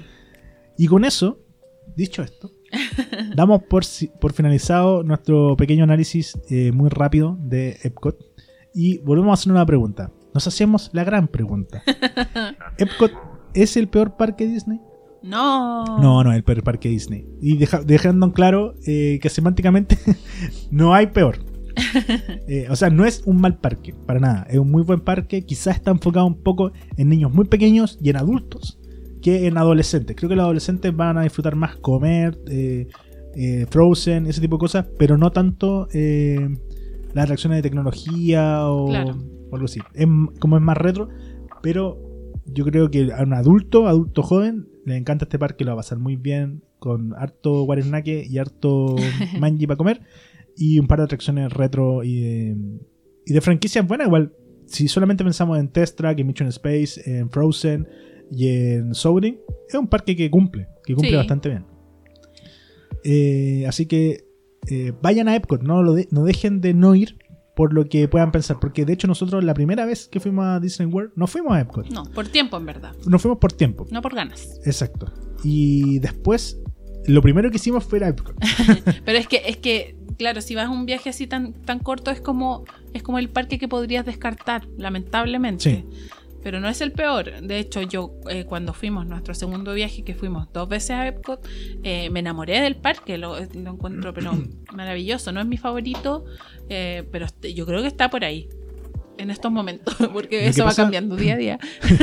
Lo que pasa es que hay dos parques que son in- indescartables, que es Magic Kingdom y Hollywood Studio. Claro. Son dos parques que sí o sí tienes que ir, sí o sí. Claro. No hay cómo decir que no, a, ningú- a ninguno de los dos. Pero eso es como cuando es primera visita. No, yo creo que siempre. Siempre Magic Kingdom no y Hollywood no Studio sé. son indescartables. Por lo que son, ambos parques. Y Animal Kingdom y Epcot son como. ya, entonces ahora, ¿qué hacemos? ¿Cachai? Y, y ambos parques son muy buenos. Para mí se invirtió eso, pues, ¿cachai? Como que yo, si voy dos días, como que, no sé, siento que voy a ir a Animal Kingdom y a Epcot. No, tú estás loca. Es que me enamoré de los dos parques. Es que el tema es que a nosotros nos gustan todos. Claro. ¿Cachai? Pero si hablamos en la generalidad, eh, los que ganan sí o sí, y las Sí, estadísticas por, lo dicen. por eh, atracciones, obviamente, son mucho sí. más. Sí, po. Sí.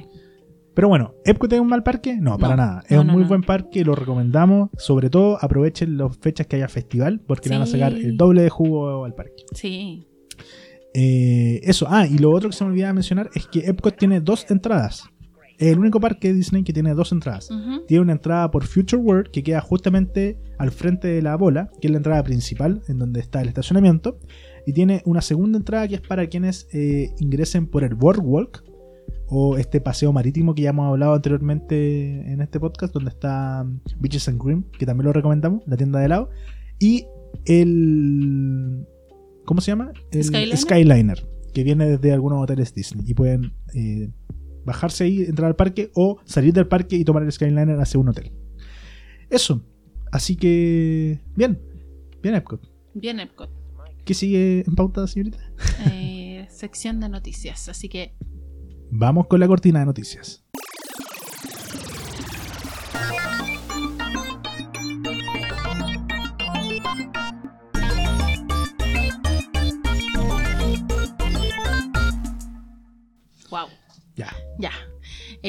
Vamos a partir esta sección revisando eh, la polémica de la semana. Uh, Así que sácate el tejido, Ya. Marta, pone la tetera. la tetera. porque Universal Studios Orlando Resort eh, provocó la furia de sus fanáticos, ¿cierto? Eh, que son súper fieles en el contexto de las Halloween Horror Nights. Que ya hablamos de ellas en este podcast. Sí, hace Chan, un chan. par de capítulos atrás. Sí. y que regresa con su trigésima versión desde esta semana, desde la, sí, desde la próxima o esta semana, depende de cuándo estén escuchando. Eh, particularmente, eh, específicamente, perdón, desde el 3 de septiembre hasta el 31 de octubre en Noches Selectas. Esta es una fiesta súper popular. eh, como bien lo dijiste, lo pueden revisar en, en nuestro capítulo de hace un par de semanas donde les contamos como todo el detalle de esta Horror Nights. Y debido al aumento de las tasas de COVID en, en Florida, en el estado Las de... tazas de COVID. Me imaginé una tacita para tomarte. que dicen Que dice COVID. COVID. Dicen COVID. COVID. Eh, Universal decidió tomar medidas de protección eh, a Oh. raíz de esto. Eh, así que parece que no va a asustar tanto esta vez Horror Nights. Porque, al igual que el año pasado, se van a instalar divisores de vinilo en ubicaciones claves de sus casas, eh, de las casitas embrujadas, ¿cierto? Para permitir que las interacciones entre huéspedes y actores sean más seguras. Eh, además que, lo, que la- muchos de los actores ya usan como máscara, eh, también van a tener que usar mascarilla Sí. A- como a- a- aparte de la vestimenta que ya, ya van a estar utilizando. Así que, fome. Sí, de hecho, esto fue un tema de conflicto en los grupos de Annual Pass americano o gringo, Sí, porque mucha gente así como ya, voy a, a pedir el reembolso y les decían que no hay reembolso, entonces como de todo indignado. exacto. Se mandaron un Disney Genie, pero en, en Orlando, así todo indignadísimo con, con Sí. la administración. Semanas de indignación Sí, entre los semana- fanáticos. hashtag indignación total. Eh, yo no lo encuentro tan terrible, porque no es para todos eh, el plexiglass que van a colocar, sino que, como de hecho subieron una foto, es como para eh, actores que están más cerca, más en contacto contigo, que van a estar, por ejemplo, escondidos en algo y van a salir Claro. a asustarte. Te van a asustar igual. Eh, la cosa es que no te van a, no vayas a sentir como la brisa, el, el tufé, por decirlo así, del actor. Pero es que, es que la gracia de las Horror Nights, a diferencia de la, de la fiesta de Halloween de Disney, es que realmente es de terror, ¿cierto? Sí. Y a eso van las personas, a asustarse. Entonces tú vas a saber que cuando vas caminando en, eh, en la casa del terror y ves un plexiglass, es como, ya, aquí algo va a pasar. Eh, sí, por ese Entonces, lado tienes razón. Fome. Eh, mira, de todas formas, eh, Universal no está exigiendo mascarillas para sus huéspedes en interiores ni en exteriores, pero alienta a usarlas. Eh, como que podría, por último, podrían haber hecho así como obligar a usar mascarillas, pero sin, sin esta medida adicional de protección. Eh, de todas formas, se ganaron muchas, muchas, muchas críticas. No sé si vayan a hacer algo al respecto, lo dudo en No, verdad. Yo creo que ya está como está y las entradas no se pueden devolver. Eh, así que así va a ser, pues. Sí, pues, nada que hacer. Y es, y es una fiesta muy importante porque es el aniversario, el 30 aniversario de la, de la fiesta, entonces era como muy importante. Igual le ponen color los los americanos, sí. Se van a pasar que- bien igual. Sí, obvio.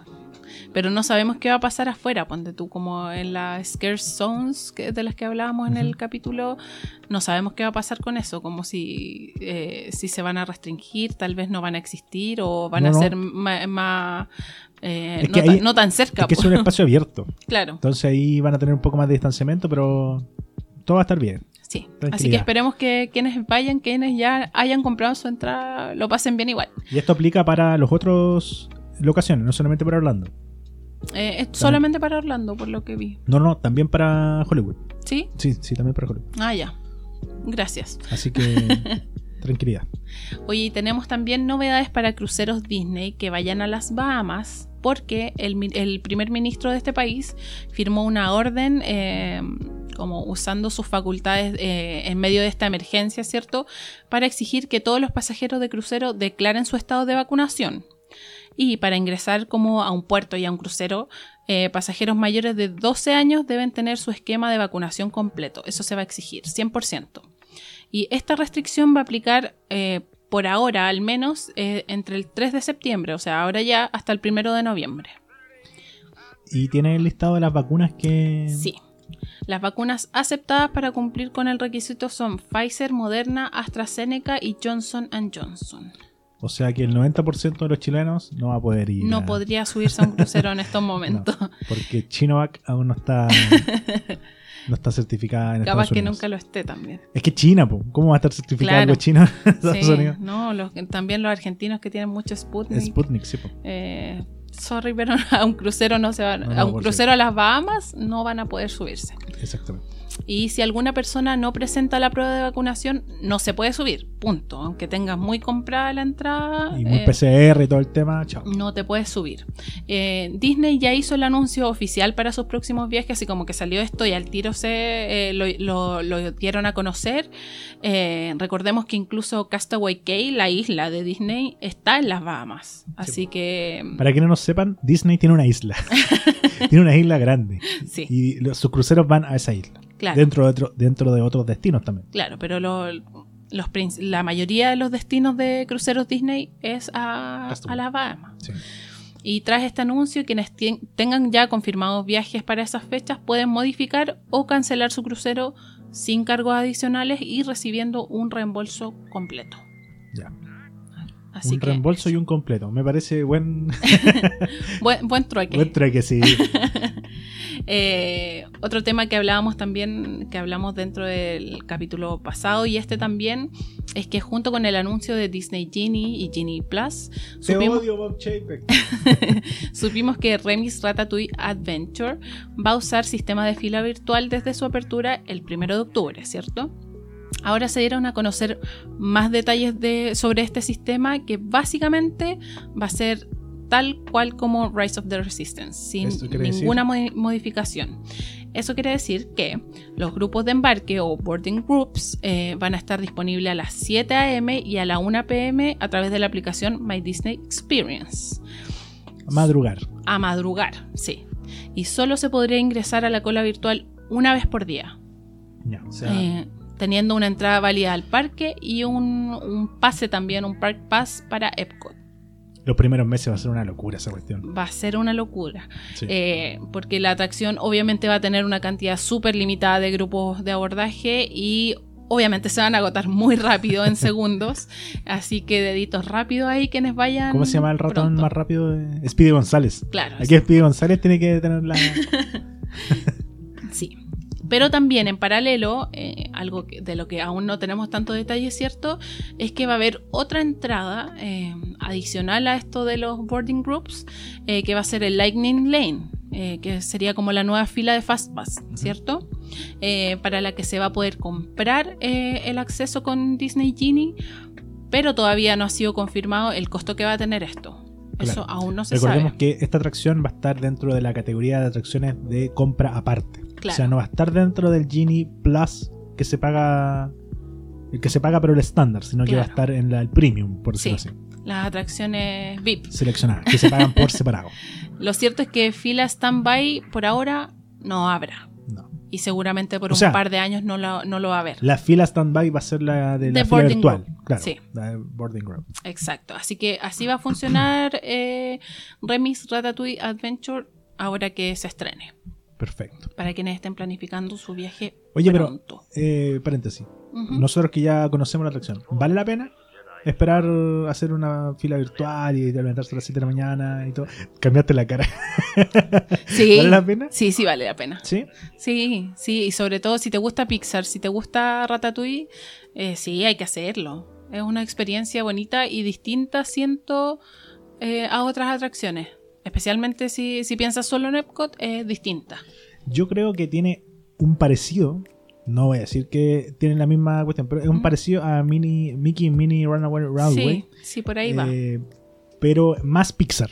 Claro. Y eso le da un toque extra también. Sí, pues, Así la, que la le- nostalgia ahí de la película. Todo el rato. Así que quienes les gusta, les gustó la película primero y les gusta Pixar, les va a gustar esta atracción. Sí. Van a pasar bien. Sí, es una atracción muy bella Sí. y es como, es como que hay que hacerla. Si vas a Epcot, hay que hacerla. Sí. Lo único que extraño de, de esta versión eh, estadounidense es el restaurante. Sí, Porque el restaurante en la salida en suma Francia caleta. le da, un, le da un toque muy, muy bueno al final de la atracción. Sí, ahora lo que no sé es si vaya a ser tan popular como Rise of the Resistance.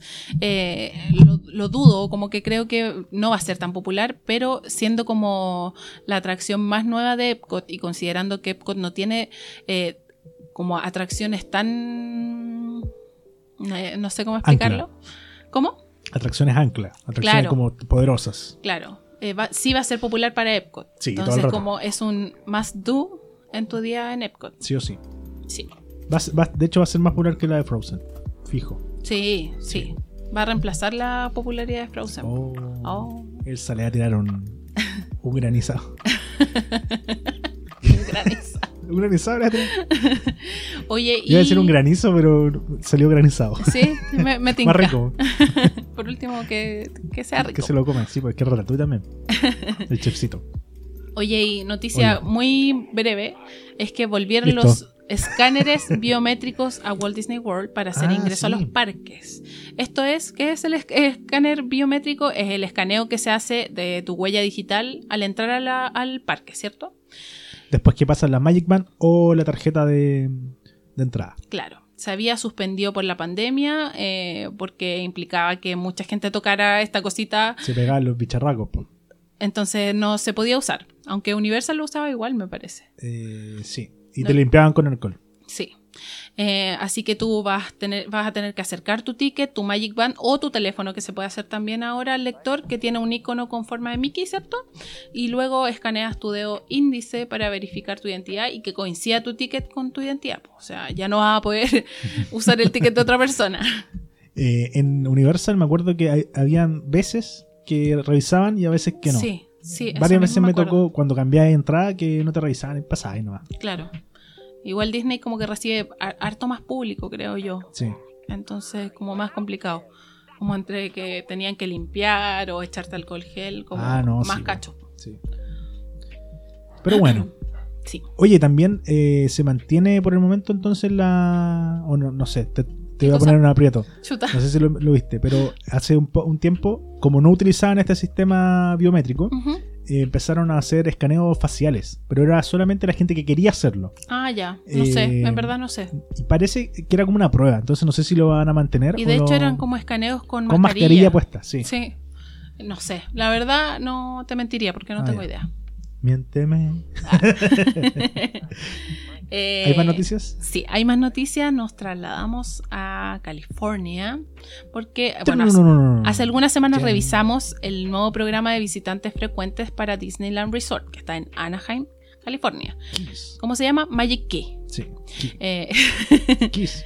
que reemplaza el cancelado y ya difunto Cancelado. programa, eh, pase- el pase anual de la, de la costa oeste, ¿cierto? Y les contamos que ya salieron a la venta las Magic Key, eh, que recordemos que como la gran diferencia que tienen con el programa anterior es eh, la facilidad de asistir a parques y bloqueo en fechas, ¿cierto? Dependiendo de- del pase que tú tengas. Además, los poseedores de Magic Key eh, van a tener que reservar antes de ir a los parques. El Magic Key tiene cuatro niveles de beneficios y los precios van desde los 1.400 dólares hasta los 650 dólares para no residentes y 400 dólares para residentes de California. Bien. Ya se pueden comprar. Perfecto. Deme cuatro. Qué fácil suena. Qué fácil. Oye, en honor al Día Internacional del Perro, Oye, espérate, ¿cuántos días internacionales del perro hay? Porque Caleta. siento que hemos, hemos vivido este año, pero ¿cuántos días del perro? Un montón. Caleta. Hay un Día Internacional por cada país. Por, ca- por cada perro. Oye, eh, en honor a este día, eh, Disney Plus lanzó un nuevo tráiler y afiche para Dog Days de Pixar, una nueva serie de cinco cortos que sigue las desventuras de Doug, el perro de Up. Oh, Eh, eh, ese perrito que, que tiene un collar que, que traduce lo que quiere comunicar, pues que Claro. lo hace hablar como humano. Eh, estos cortos están dirigidos por Bob Peterson, la voz de Doug, guionista y codirector de Up, eh, película que ganó el, el Oscar en su momento a Mejor Película Animada y ojo, ojo, ojo, que por lo que se ve en el tráiler que mostraron, eh, esto va a ser después de lo que vimos en la película, así que no solo va a aparecer Doug, sino los personajes que ya conocemos de la película. Eh, el estreno de esta serie es ahora ya también, el primero de septiembre. Así que tal vez esperamos que en el próximo capítulo podamos estar comentando esta serie para ustedes. eso, me parece. Sí, porque son cortas, así que da, da el tiempo. Da el tiempo, sí. Estamos ok. Sí, Kailita, por favor, planifica y anótalo en la agenda. en la Pascualina. Y para cerrar esta sección, algunos de los estrenos más destacados de Disney Plus en septiembre, además de Dog Days, el 3 de septiembre se estrena Happier Than Ever, eh, una carta de amor para Los Ángeles. No Los Ángeles del cielo, Los Ángeles ciudad. A, lo- Em. a los Red Hot Chili Pepper. Todo pensando en Los Ángeles. que es una experiencia de la cantante Billie Eilish en concierto junto a Gustavo Dudamel y la Orquesta Sinfónica de Los Ángeles. Mira, Sí, eh, ahí para los fanáticos de Billie Eilish. Sí, tenemos hartos porque podemos ver sus gustos por Spotify. Oh, sí, ah, los tenemos, los Los tenemos, identificados. identificados. Ya sabemos quién escucha a Arjona, ¿eh? Los tenemos identificados. ¿Qué tiene de malo? Sigamos, por favor. No, está bien. Cada quien que escuche lo que quiera. El, Ya. El 15 de septiembre se estrena Los Nuevos Mutantes, película de suspenso y terror ambientada en un hospital aislado eh, donde un grupo de jóvenes mutantes están internados para ser observados. Me da rara, pero es como... Pero tiene que ver con los mutantes de X-Men, No, pero es una película de Marvel. ¿Ya? Sí, pero no, no lo Marvel que ya conocemos, es, es nueva. Ya. Y es como más, más juvenil, como para los cabros. Para la juventud. Sí, para la juventud. Y otro destacado que este va para ti. El 22 de septiembre se estrena Star Wars Visions, serie antológica de, cortometrajes de Lucasfilm que contará nuevas historias de Star Wars al estilo tradicional del anime japonés que estamos esperando hace rato. El tráiler está, pero Potente. potente. A mí no me tinca tanto, pero obviamente la voy a ver y también la estaremos comentando en su momento. Sí, pues es que tiene la animación está muy buena. eh, la trama ahí quizás podemos entrar a cuestionar más adelante cuando la podamos ver. Es que no Pero- sabemos por qué son personajes nuevos. Sí, po, por eso te digo. Y ya, pero a- la aparición de estos láser eh, como látigo y cosas así. Que algunos fanáticos más eh, intrusos ya saben alguna existencia de eso. Pero pero está, está bueno, está bueno, me gusta. Aparte que buena fecha, es como post caña del 18 de septiembre, el 20 22 de, octu- de septiembre, listo. Recupérese la caña Sí. viendo Star Wars Visions. Me parece buen, buen, buen panorama. Ya, esos son los estrenos de Disney, los más destacados en verdad, porque hay montones. Eh, sigue What If de Marvel y muchas, de muchas, muchas cosas más. La segunda, la segunda parte de la primera temporada de Behind the Attractions Eh, de Disney. sí. A No mí, me gustó Es que a ti no te gustó porque te quedaste dormido, pero a mí No, me, gustó. No, sí te- o sea, de que me gustó, me gustó, pero la encontré inferior a la primera parte. Sí, sí, es que los temas son, son distintos. Es que la cagaron porque tenían que ser atracciones, atracciones. po. Sí. Así Pero que siempre se habla de las atracciones, nunca se habla del castillo, del hotel. Sí, es verdad. Sí, pero bueno. Pero hubiesen sacado otra serie de eso. Mm, sí. Behind the No Attractions.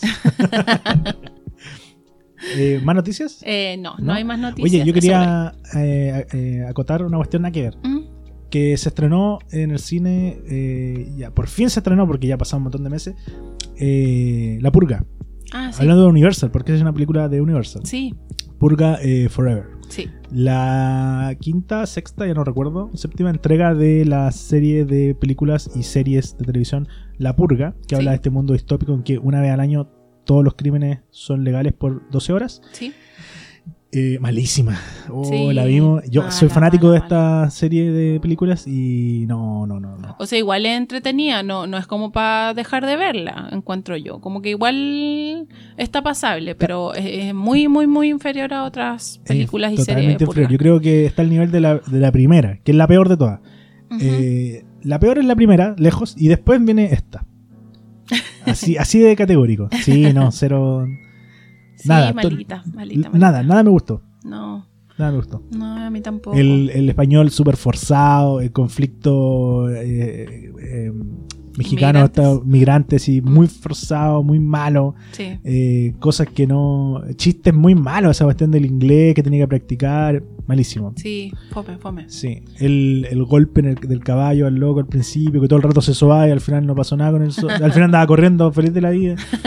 No, mal- malísimo. Sí, Sí, en verdad muy el único eh, chiste como bueno que fue el eh, chiste visual cuando ponían a un negro que salvaba a la niña eh, con un nazi en el carro policial. claro. Eso me dio Como risa. irónico. Me dio risa por la ironía, porque estaban los dos ahí presos, pero pero el- malo, malo el desenlace, Sí. muy malísimo. Sí, Y como, que el argumento, como que todo estaba mal, Todo estaba mal. mal contado. fue una película mal hecha. Mm, Y.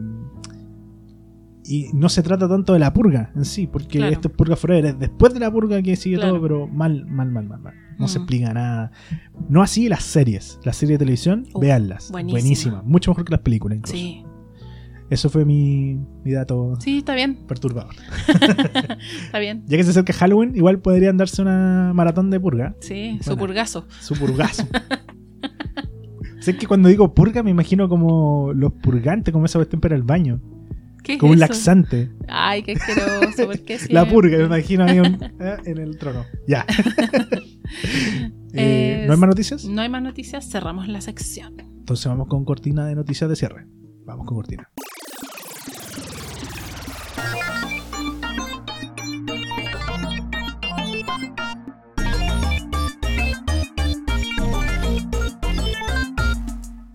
Ya, estamos de vuelta y vamos eh, a finalizar ya el capítulo de hoy que está quedando bastante largo. ya llevamos una hora y tanto bien conversada. Eh, y voy a recomendar algo que es bien intangible. A ver. ya me puse abstracto. La recomendación del- de la semana, eh, obviamente va a tener relación con Epcot y, y está enfocada directamente en las personas viajeros que están pensando en ir a uno de los festivales de Epcot. ¿Sí? Directamente a los festivales. Eh, durante el capítulo dijimos que una de las gracias de los festivales es la comida, Sí. que se come muy bien y que eh, es muy variado. Bueno, en Epcot normalmente hay restaurantes que uno puede almorzar, ¿cierto? Nombramos, por ejemplo, el de las pastas y hay otros por ahí. Pero yo recomiendo, y esta es la recomendación del día, es eh, no almorzar, sino que snackear. Oh. Mi recomendación del día es snackear en Festival de Epcot. Buena idea. Eh, un promedio de valores, estamos hablando entre 5 y 13 dólares por, eh, por comida. Eh, una porción pequeña, pero si uno suma y va, va probando en diferentes lados, con 3 o 4 yo creo que uno ya, ya es suficiente. Sí. Como- O también pueden ser más e ir compartiendo y probando más cosas. Exacto. Eh, de hecho, nosotros hacemos eso, hacemos un presupuesto. Bueno, planificamos de hecho qué vamos a comer antes pa- para no perdernos de nada, porque son muchas preparaciones que nos gustan. Entonces, vamos eh, poniéndonos en un mapita, colocamos los precios y sacamos un total. Y de hecho, llegamos a, una, a un promedio de coste de bastante alto. Si no me equivoco, eran casi 100 dólares, Sí, pero incluía alcohol, que el alcohol es caro. claro. Eh, ya hablamos al tiro de 15 dólares por, por porción, entonces son dos, ya son 30 dólares al tiro de presupuesto en, en alcohol. Claro. Pero en cuanto a los platos, eh, yo creo que con dos o tres opciones, eh, o cuatro, una para finalizar el día. O seis. Ah, No, pero cuatro al día, por ejemplo, sí, a bien. un promedio de 10 dólares cada una, son 40 dólares para el día, Sí. por persona. Eh, puede ser incluso menos, pero ese sería como una buena forma de aprovechar el festival y almorzar y comer eh, todo junto ahí. Ahora, esto no, no es sentarse en un restaurante a comer. Es comprar en un carrito, te pasan tu platito con tu servilleta, tenedor y cuchillo y te vayas a una mesita que está en el mismo paseo, de pie o sentado, y te comes tu cosita. Sí, súper de Eh, acuerdo. Y, hay- eh, y- y es tan variado que uno puede, si quiere, comer puros postres todo el día. O Sí. puede comer eh, carnes todo el día. O lo que sea. Vegetales. Hay muchas opciones vegetarianas, veganas, eh, harto carnívoro, harto pescado. Y como que uno sabe que cualquier cosa de ahí no te va a hacer mal. Entonces, Mm. la confianza de la, de la comida Disney, de ir para arriba. Sí, sí, es de muy, de muy buena calidad, así que eh, eh, es raro como que algo no te vaya a gustar. O sea, ojo, si, si es algo muy raro, capaz que ahí no te guste, pero, pero en general es todo súper rico. Sí, a mí, bueno, a mí hay cosas que no me han gustado. De hecho, me defraudó bastante el cordero el año pasado. Sí. Este año, perdón. En el Festival de las Artes, en Marruecos, había un cordero no tenía nada de sal, era muy desabrido. Puras verduras y un cordero arriba eh, chiquitito. Y dije, no, bueno, está malo, pero pagué caro por esto, me lo comer. pero las otras cosas no me defraudaron y pudimos probar muchos platos también. Sí. Eso fue la otra. muchísimo. De diferentes partes del mundo. Y hasta nos repetimos por ahí algunas cosas que nos Sí, no gustaron repetimos. mucho. Bueno, que fuimos más de un día también. El Froso Martini, por ejemplo. José Martínez se repitió bastante, creo.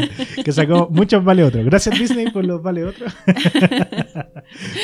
Hoy encuentro buena tu recomendación porque, eh, bueno, considerando, por ejemplo, el Festival de las Artes, eh, porque mucha gente sabemos que está planificando sus vacaciones para nuestro verano.